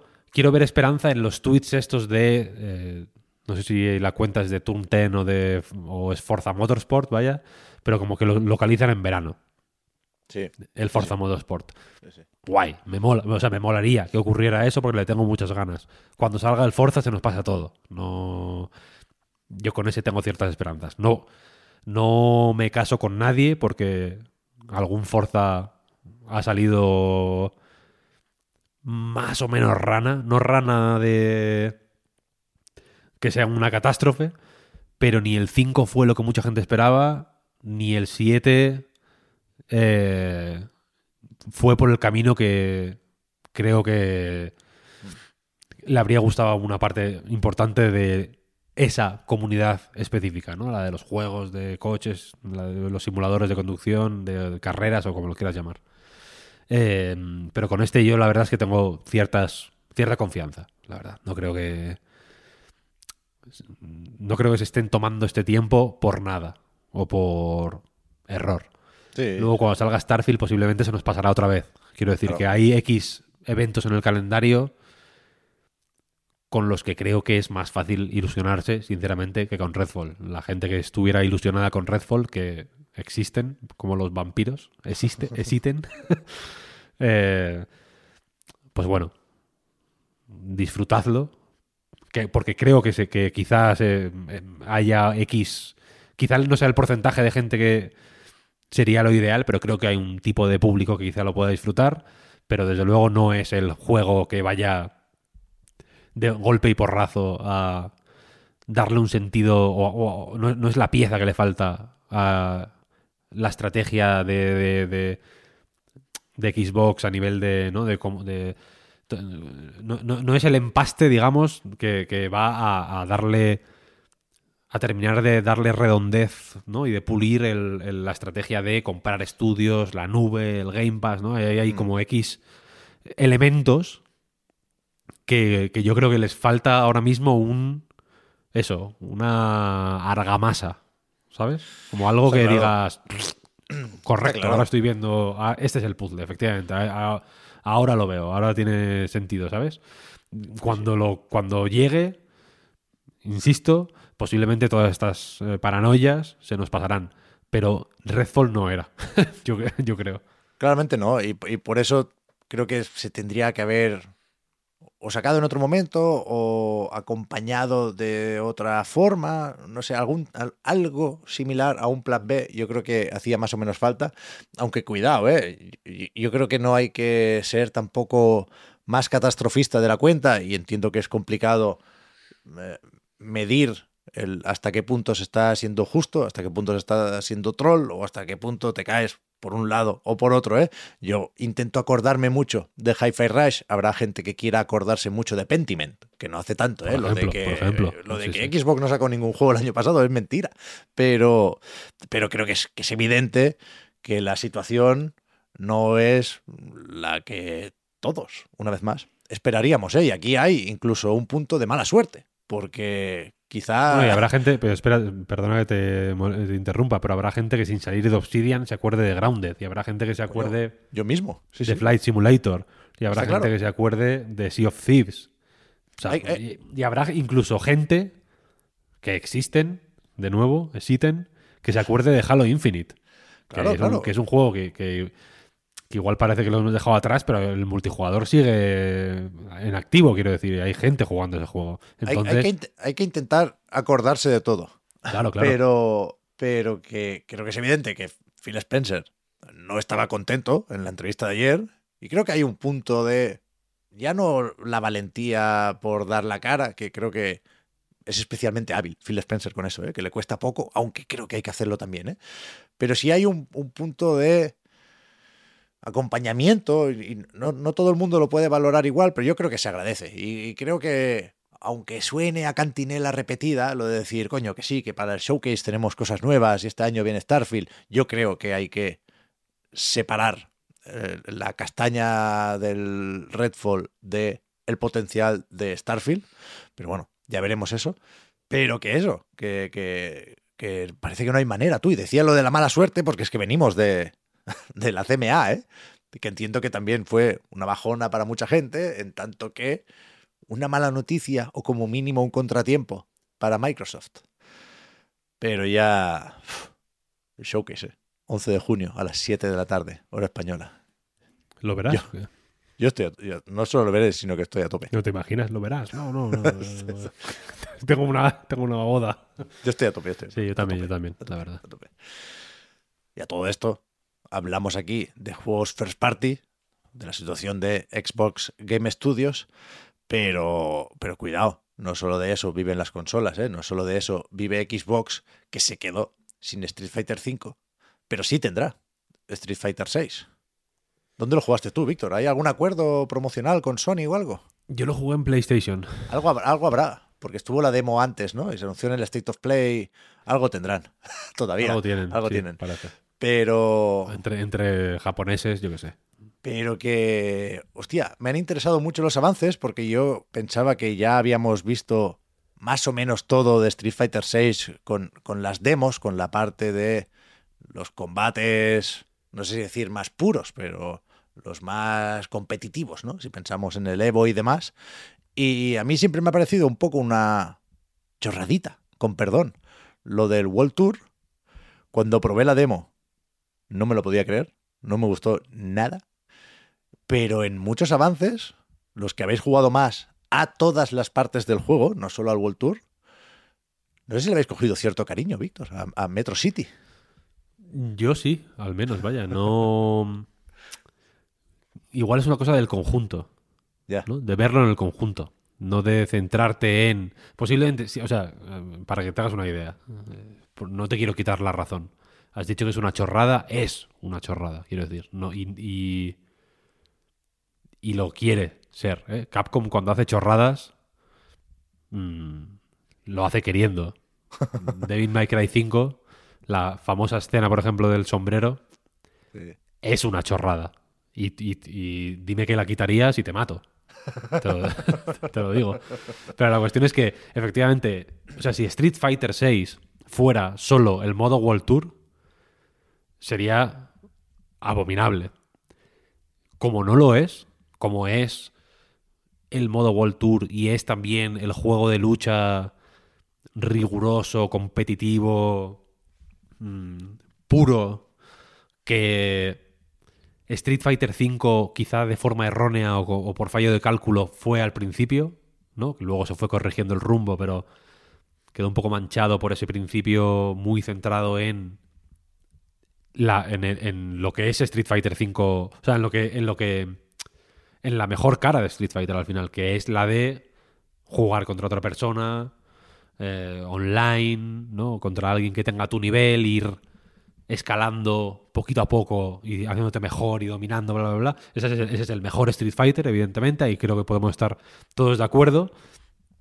Pero en este caso, yo pude jugar unas tres horas y algo, tres, tres horas y media, a, a más o menos todos los modos, creo, en realidad.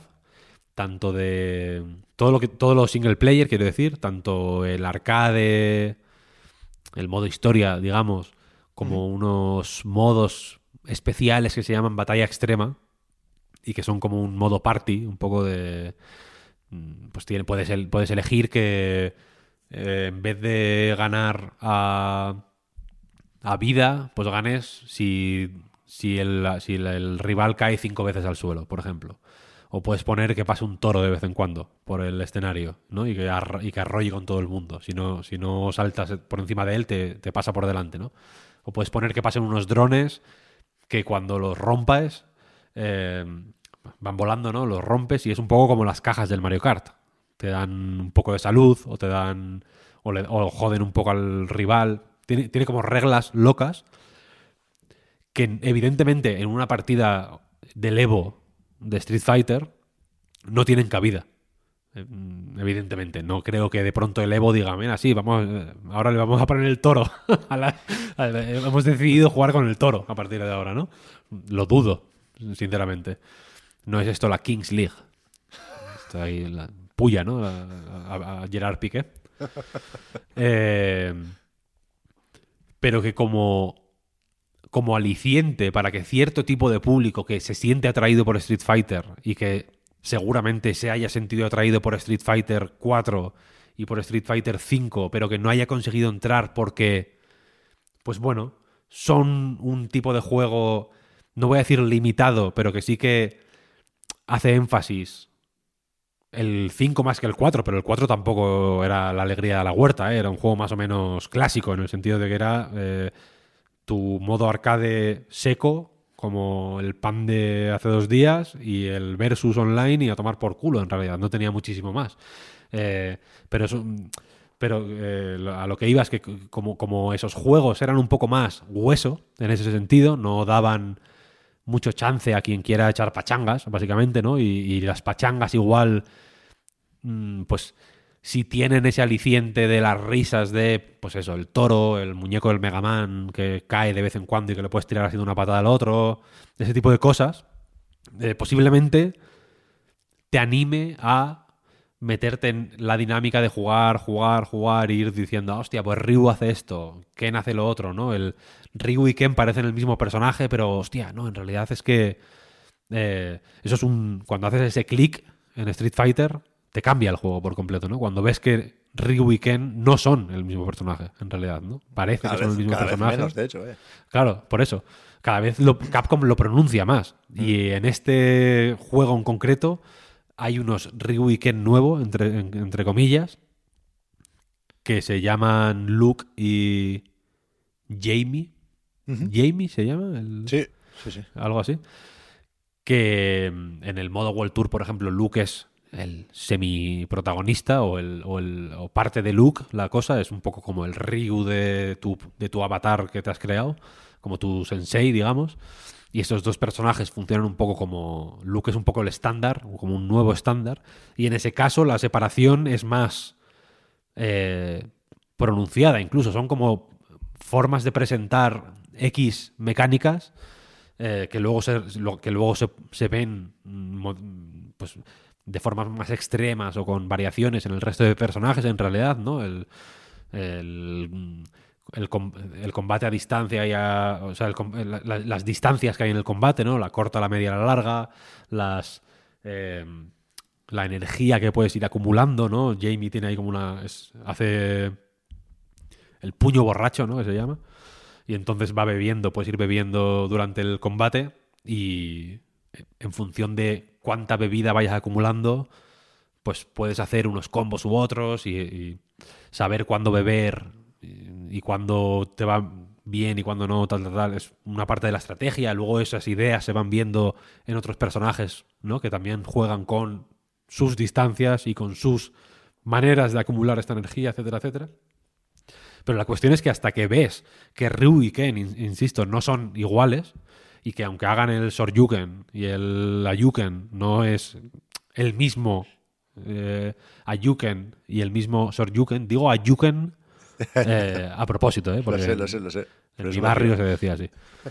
Eh, tienes que llegar a ese punto, ¿sabes? Y, y en Street Fighter V, pues bueno, si te metes al online a jugar a Street Fighter V, posiblemente, pues como le pasa a Guilty Gear, digamos, mm, salgas escaldado y no quieras, no te apetezca, ¿no? Jugar. Y si las opciones son para un jugador son limitadas, pues bueno, igual te aburres, simplemente, ¿no? Igual no llegas a, a- a- tener ese momento eureka, di- digamos, ¿no?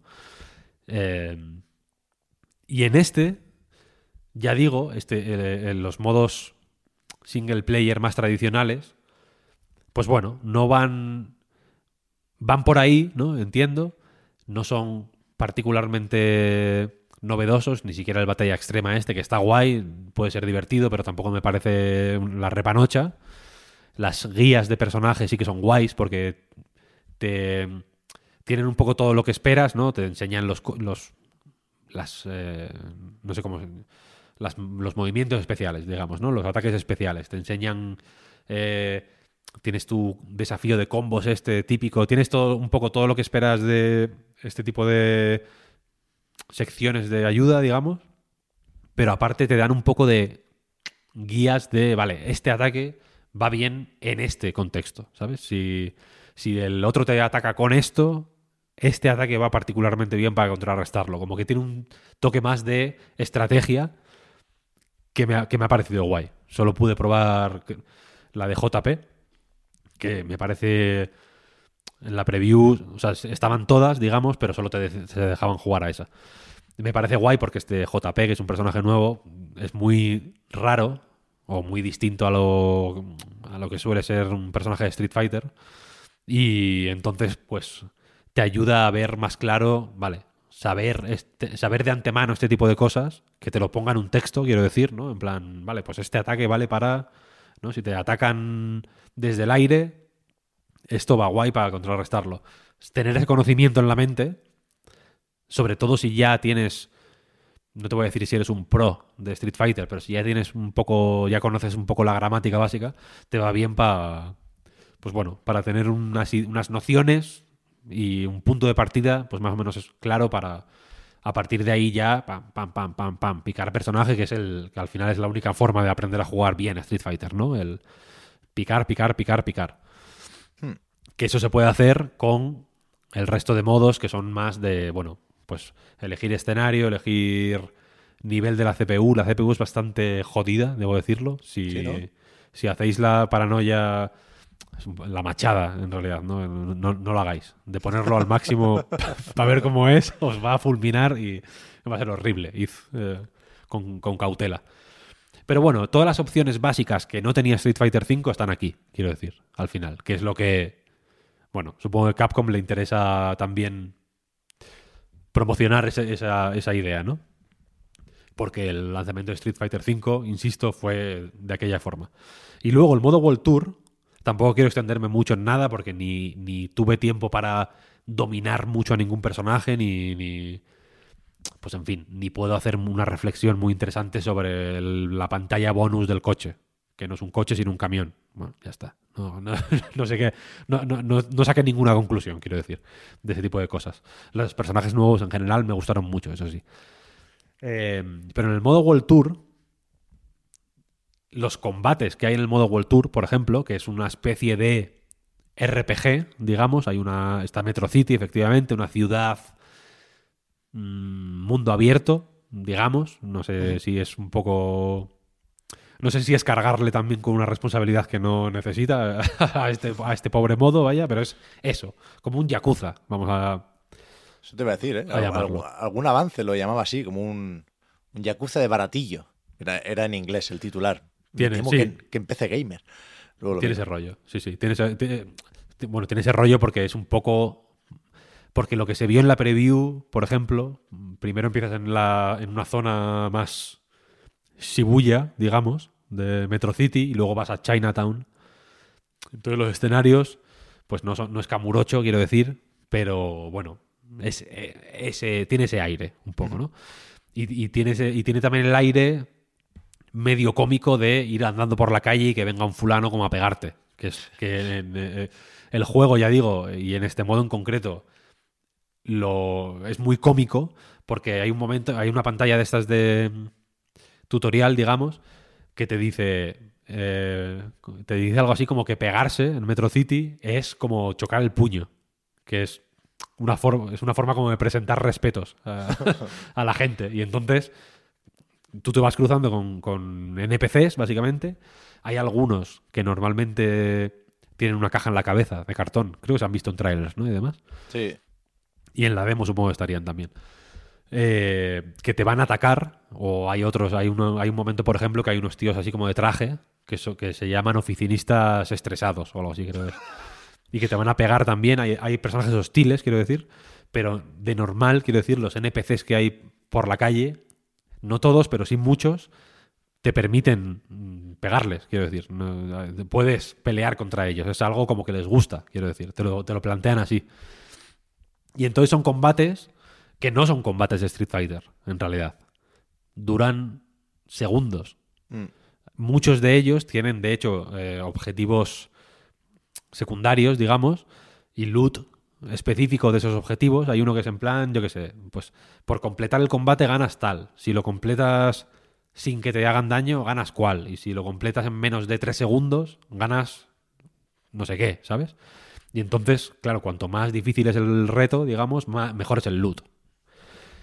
Y hay muchos que es en plan eso, eh, terminar el combate en dos segundos. Tienes que empezar y, matarlos rápido o, tener más nivel que ellos, porque aquí el nivel sí que afecta al daño que haces y demás y al daño que recibes. Entonces no son combates de Street Fighter, evidentemente. Pero sí son pequeñas muestras de situaciones que pueden darse en Street Fighter. Y a base simplemente de cantidad pura y dura, quiero decir, ¿sabes? De hacer en, en- en la hora que yo jugué, igual hice, yo qué sé, 50 combates. Mm, de micro- microscópicos prácticamente, ¿sabes? De, de- mm, con- cruzarme con un tío, algunos por error incluso. Hay un tío que hay un tutorial que es eh, de- para las tiendas, por ejemplo, ¿no? Tú puedes comprar, vas a una tienda y puedes comprar un cacho pizza pa- y, te, y te recarga vida, básicamente. Sí. No tiene mucho más. Eh, pero para hablar con la gente es el botón X, creo. Y para pegar es el botón cuadrado.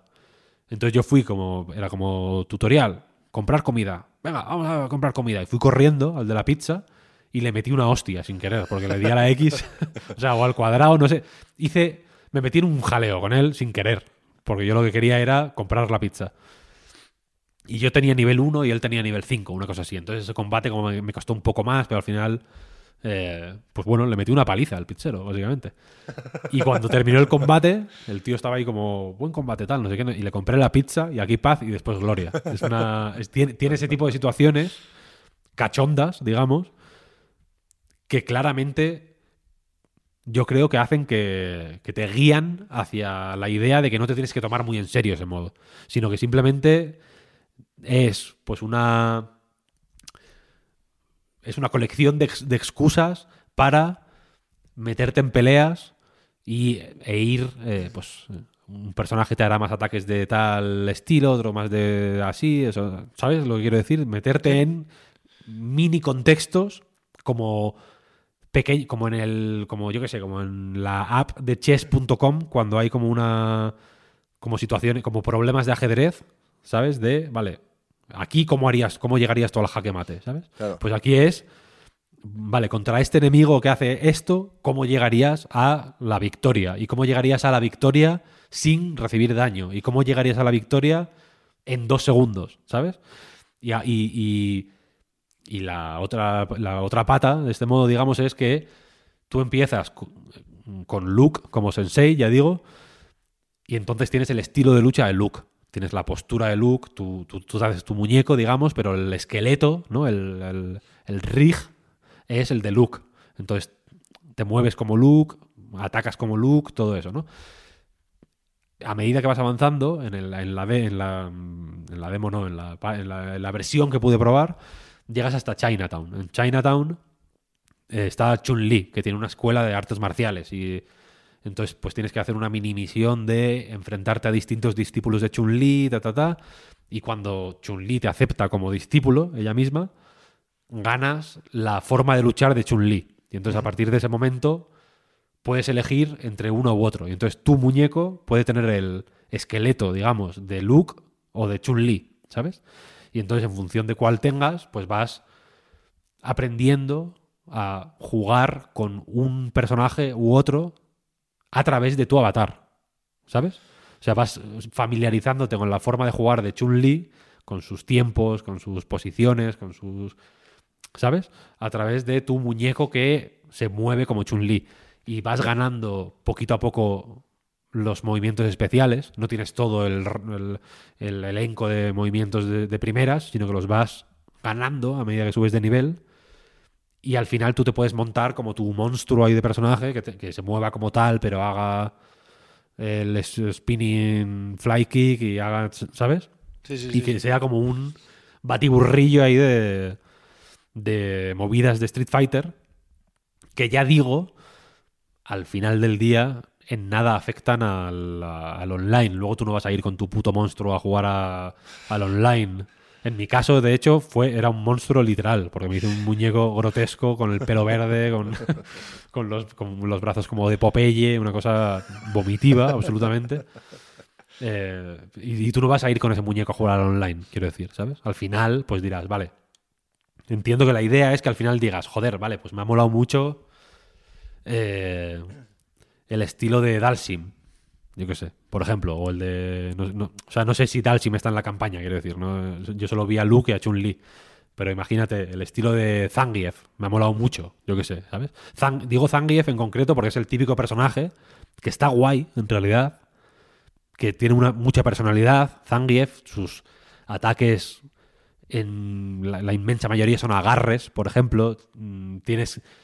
Es lento y es grande, entonces puedes recibir hostias a mansalva, pero también tiene mucho poise, digamos, o sea que se mantiene de pie, aguanta muchas hostias. Tienes que estar muy cerca para hacer la mayoría de movimientos especiales, ¿no? Lo- lo- el típico agarre este que hace como el torniquete ahí, pa, pa, y, te- y lo encaja en el suelo, todo ese tipo de cosas. Pero es un coñazo aprender a jugar a Zangief, ¿sabes? Porque en el online no puedes aprender a jugar con Zangief. Claro, claro, claro. Porque te, destru- te destruyen. Vaya, te- te- no, no- no hay- no- no tienes. No tienes manera de hacerlo. Y el, y el proceso de meterte en, la, en el tutorial de Zangief. Venga, vamos a hacer los combos de Zangief. Pam, pam, pam. Es un coñazo, sinceramente. Lo ha sido siempre. Yo lo suelo hacer en los juegos de lucha, vaya, tanto en, bien, tanto- en este como en el. O sea, en el Street Fighter V, en los Guilty Gear y demás, lo suelo hacer. Pero reconóceme que, que te puedes imaginar a alguien que no le apetezca Sí, hacer, claro, hacer claro. eso. Y que no siempre se, se te queda lo que has aprendido ahí. Te quedarás con algunos combos, ¿no? Te guardas dos o tres secuencias que no habrías sacado por ti solo y que agradeces que te enseñe el tutorial. Pero hay, hay cosas, con todos los juegos de lucha, ¿eh? que hay que aprender de otras maneras, ¿no? El- es difícil enseñar con un tutorial el, el- el posicionamiento, por ejemplo, ¿no? Hay que aprender online, por ejemplo. Claro, claro, claro, claro. No sé, yo, es que el, el problema que tengo yo con el World Tour es que primero no me hace gracia el tipo de humor que tiene o que propone. Y segundo, y sobre todo, que tuvo, tuve un- una mala aproximación con la demo, porque por defecto está puesto, una vez más, el, el- el- el gran mal de esta generación de consolas, está puesto por defecto el modo calidad. Entonces todo va a 60 frames al principio, menos los combates, curiosamente. Tú te mueves por el mundo a 60 frames, pero cuando haces el choque este para empezar a pegarte de hostias, de repente parece que el juego, ¡pum!, implosiona y sea otro. Y resulta que hay por ahí un modo rendimiento que yo de entrada sí. No, no lo encontré, porque este, por supuesto, es el típico modo en el que hay otro menú. Que, que- que miras el móvil, creo recordar, entonces ahí no estaba, los ajustes estaban No, y- como. y, tienes que ir a la pantalla, ensombrecidos. tienes que ir a la pantalla de título. Sí, creo que, creo desde el World Tour, o sea, Exacto. una vez que estás dentro, creo que ya no puedes cambiarlo. Tienes que salir, cambiarlo, bla, bla, bla. Espero que si no lo han cambiado ya en la demo, que deberían, desde luego los de Capcom, lo cambien para el juego final, ¿eh? porque O es sea, en, la- en la- catastrófico. en la preview, mm, no voy a decir que nos quejáramos, pero hicimos el comentario varias veces al de Capcom que había, es que había por ahí. no tiene Porque sentido, no tiene sentido. en- estábamos en, en- Enrique Alonso, el de Eurogamer, vaya, y yo al lado sentados. Y, y hubo un momento que estábamos los dos dando vueltas para ver cómo cojones se cambiaba eso. y, y tuvo que venir el tío y decírnoslo y demás. O sea, no es, no es intuitivo, realmente.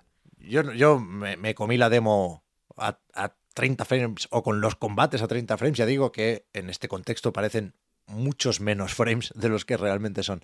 Pero, pero ya digo, yo de entrada no soy muy amigo del World Tour, pero, pero me puedo imaginar las intenciones de Capcom aquí, porque sé lo importante que es aprender a jugar a juegos de lucha, no solo para los que no juegan habitualmente, sino también para los que toda la vida hemos jugado a Street Fighter similares y con lo que sabíamos nos bastaba para jugar con los colegas, ¿no?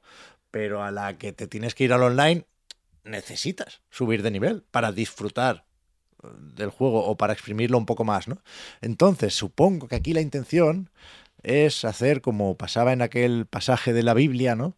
La Biblia buena, la que escribió Akira Toriyama y que en algunos sitios se conoce como Dragon Ball, que cuando están Goku y Krillin entrenando con el Follet Tortuga, se quejan porque les hace repartir leche y todas esas mierdas, y dicen, bueno, por aquí cuando nos enseñas a luchar. Entonces se quitan el caparazón y ¡puf! No se explota a todos la puta cabeza, ¿no? Entonces, si World Tour consigue esto, que aprendas a jugar a Street Fighter sin darte cuenta, o a los juegos de lucha sin darte cuenta, creo que ahí sí que va a ser un éxito total. Pero habrá que verlo. A mí, a mí, eh, esto que has dicho me parece muy inteligente. Porque eh, sobre esto he pensado mucho jugando al counter. Como sabéis, juego al counter. Lo- siento, es un hecho. Juego al counter. No, no tiene- no- no quiero dar, no, quiero, no, hago comentarios sobre mi vida privada. Trabajas en el counter casi. Práctica- sí, o sea, me gano, me gano, me gano mis 11, 15 céntimos semanales en el counter, sí.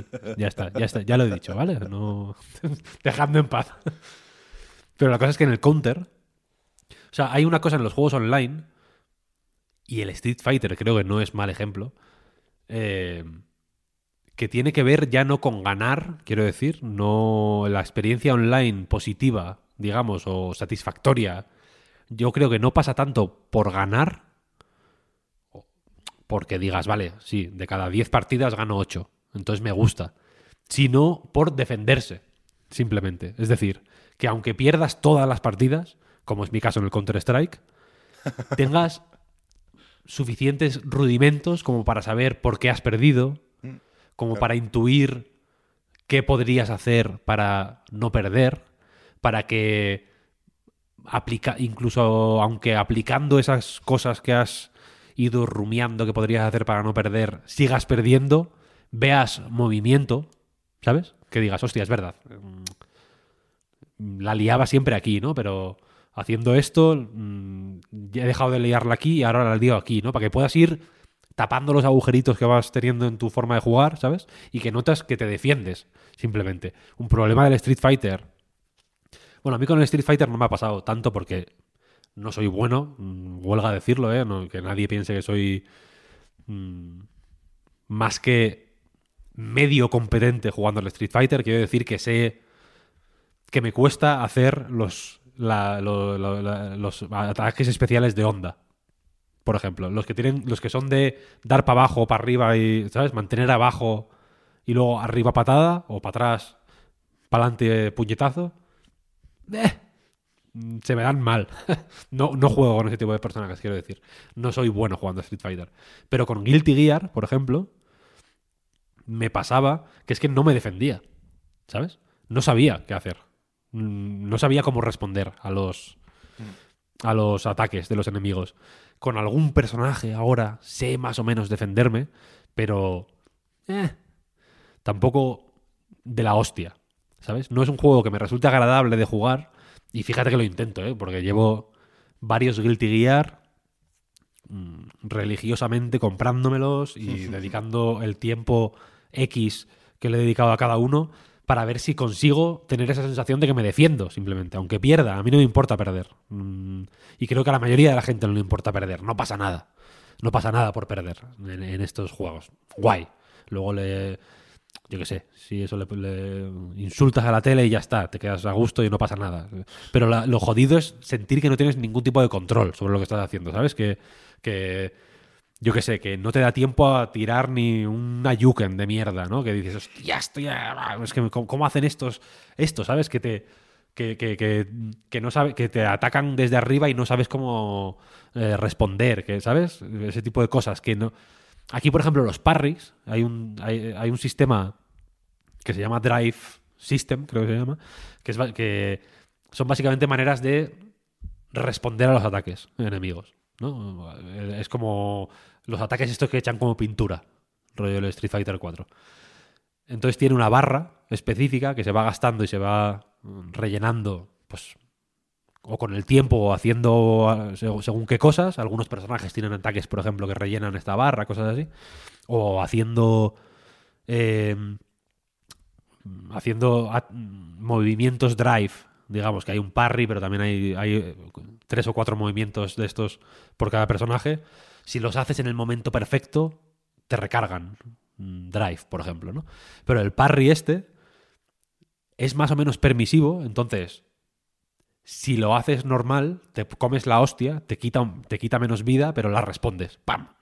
Si lo, si lo haces perfecto, no te quita nada de vida, ¡pam! Lo respondes y no te quita drive, por ejemplo. Ese tipo de cosas, ¿no? Y, y tiene, tiene mecánicas que tienen más.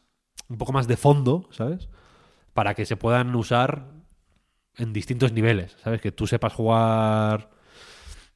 O sea, que, que- que aunque sepas que con saber los rudimentos ya te sabes defender con ellas, ¿sabes? Y, y- y- pero el rival, en, la, en igualdad de condiciones, digamos, si tiene, si, si sabe responder a tu respuesta, aún así tiene ventaja competitiva, digamos. Tú, tú te manejas, digamos, y, y- es lo que digo, que te sabes defender, pero el otro, si se sabe defender de que tú te sepas defender, aún así no, no es en plan, vale, el manco me ha ganado, ¿sabes? Sino que eh, simplemente como que equilibra un poco la, la, esta- la- pues los niveles y, y- y creo que están pensados para eso, para que entre to- todo lo- o sea, yo en, to- en todo el juego, quiero decir, en todos los personajes nuevos, en, en las guías de personaje, en los tutoriales, en el World Tour, en tal, vi esta intención de hacer agradables las partidas sin quitarles eh, el filo competitivo, digamos, ¿no? Sin, Ya. sin perder el Street Fighter del Evo. Y me refiero a ese Street Fighter del Evo porque es como el, el- juego de lucha, ¿no? Es como el fútbol de, de- de los videojuegos, ¿no? El, el- juego. Sin perder ese Street Fighter del Evo, pues bueno, permitir que, que, que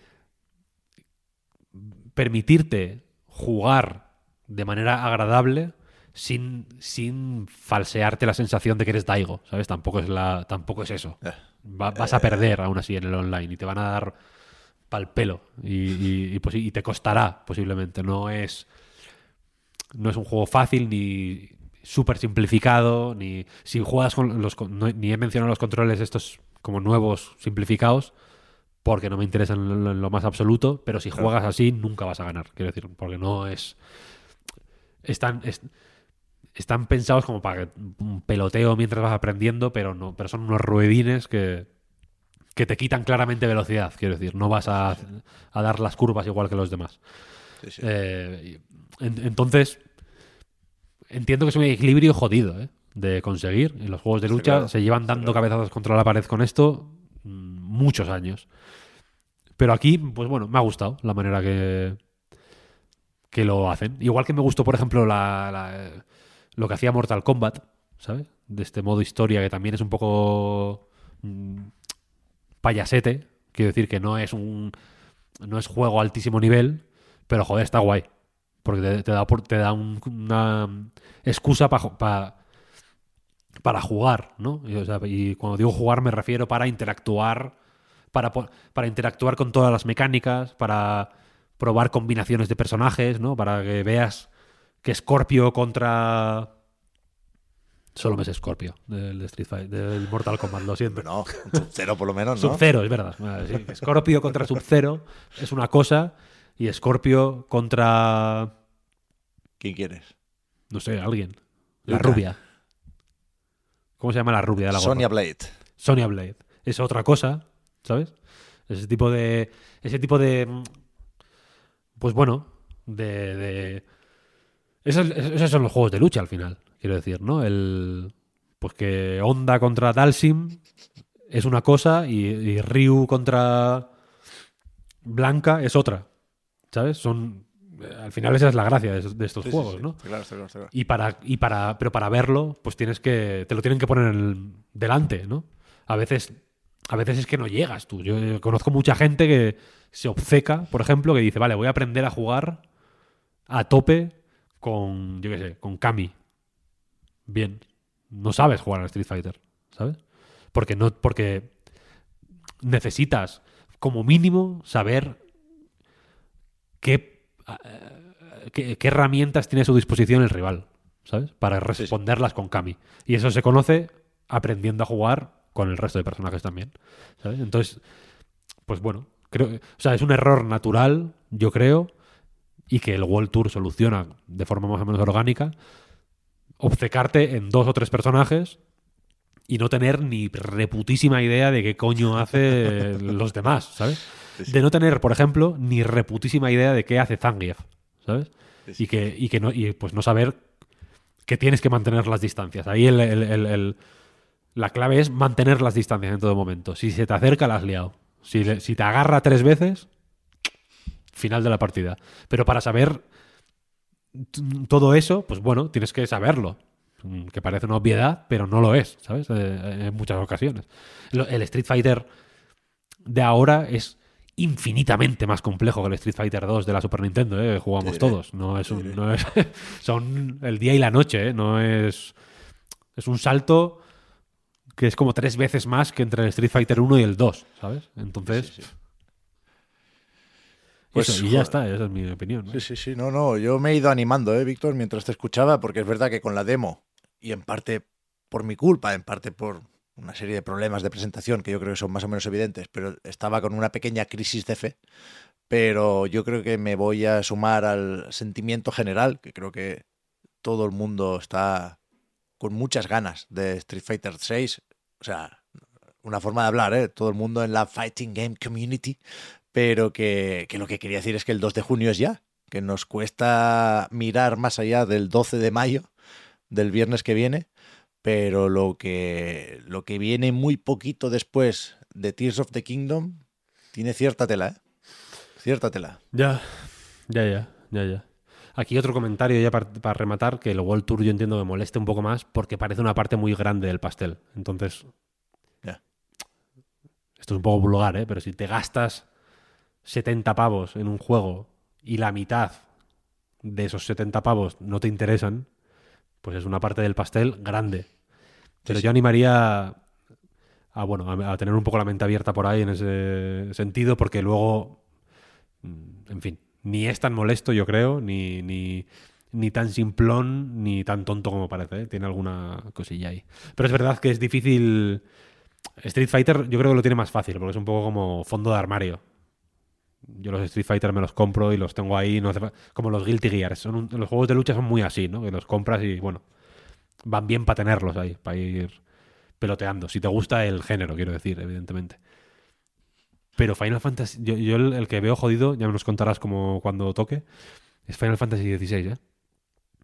Está cerca, Bueno. el, está cerca el Zelda. 22 de junio, da tiempo, da tiempo, da tiempo. ¿Da tiempo? Yo creo que sí, ¿no? ¿Un mes y medio?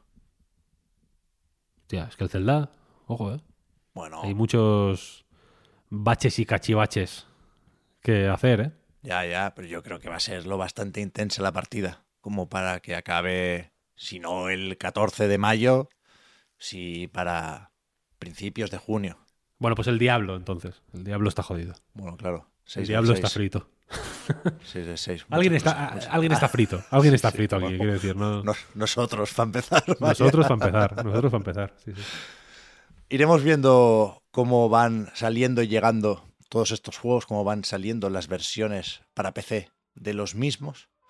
De momento tenemos trabajo para los próximos días con el Star Wars Jedi Survivor, que yo creo que mis próximas partidas van a ser ahí. Igual se me olvida alguno de la semana que viene, pero hay lanzamientos por aquí y por allá, ¿eh? Los iremos comentando. El Zelda, ya digo, tendrá que esperar un poquito más, pero el programa de hoy puede ir terminando como siempre con un servidor recordando que el podcast Reload, igual que anightgames.com, es posible gracias a vuestras generosas aportaciones. Patreon.com barra anightreload para más información. Los patrons tenéis ahora un ratito más de podcast en la prórroga. Con el resto, una vez más, gracias por seguirnos y ayudarnos a mejorar. Nos escuchamos la semana que viene. Gracias también, como siempre, a Oscar y a Juan por el ratito que se han pasado al principio, a Víctor y qué narices también, y sobre todo a Marta. Hasta la próxima. Chao, chao. Hasta luego.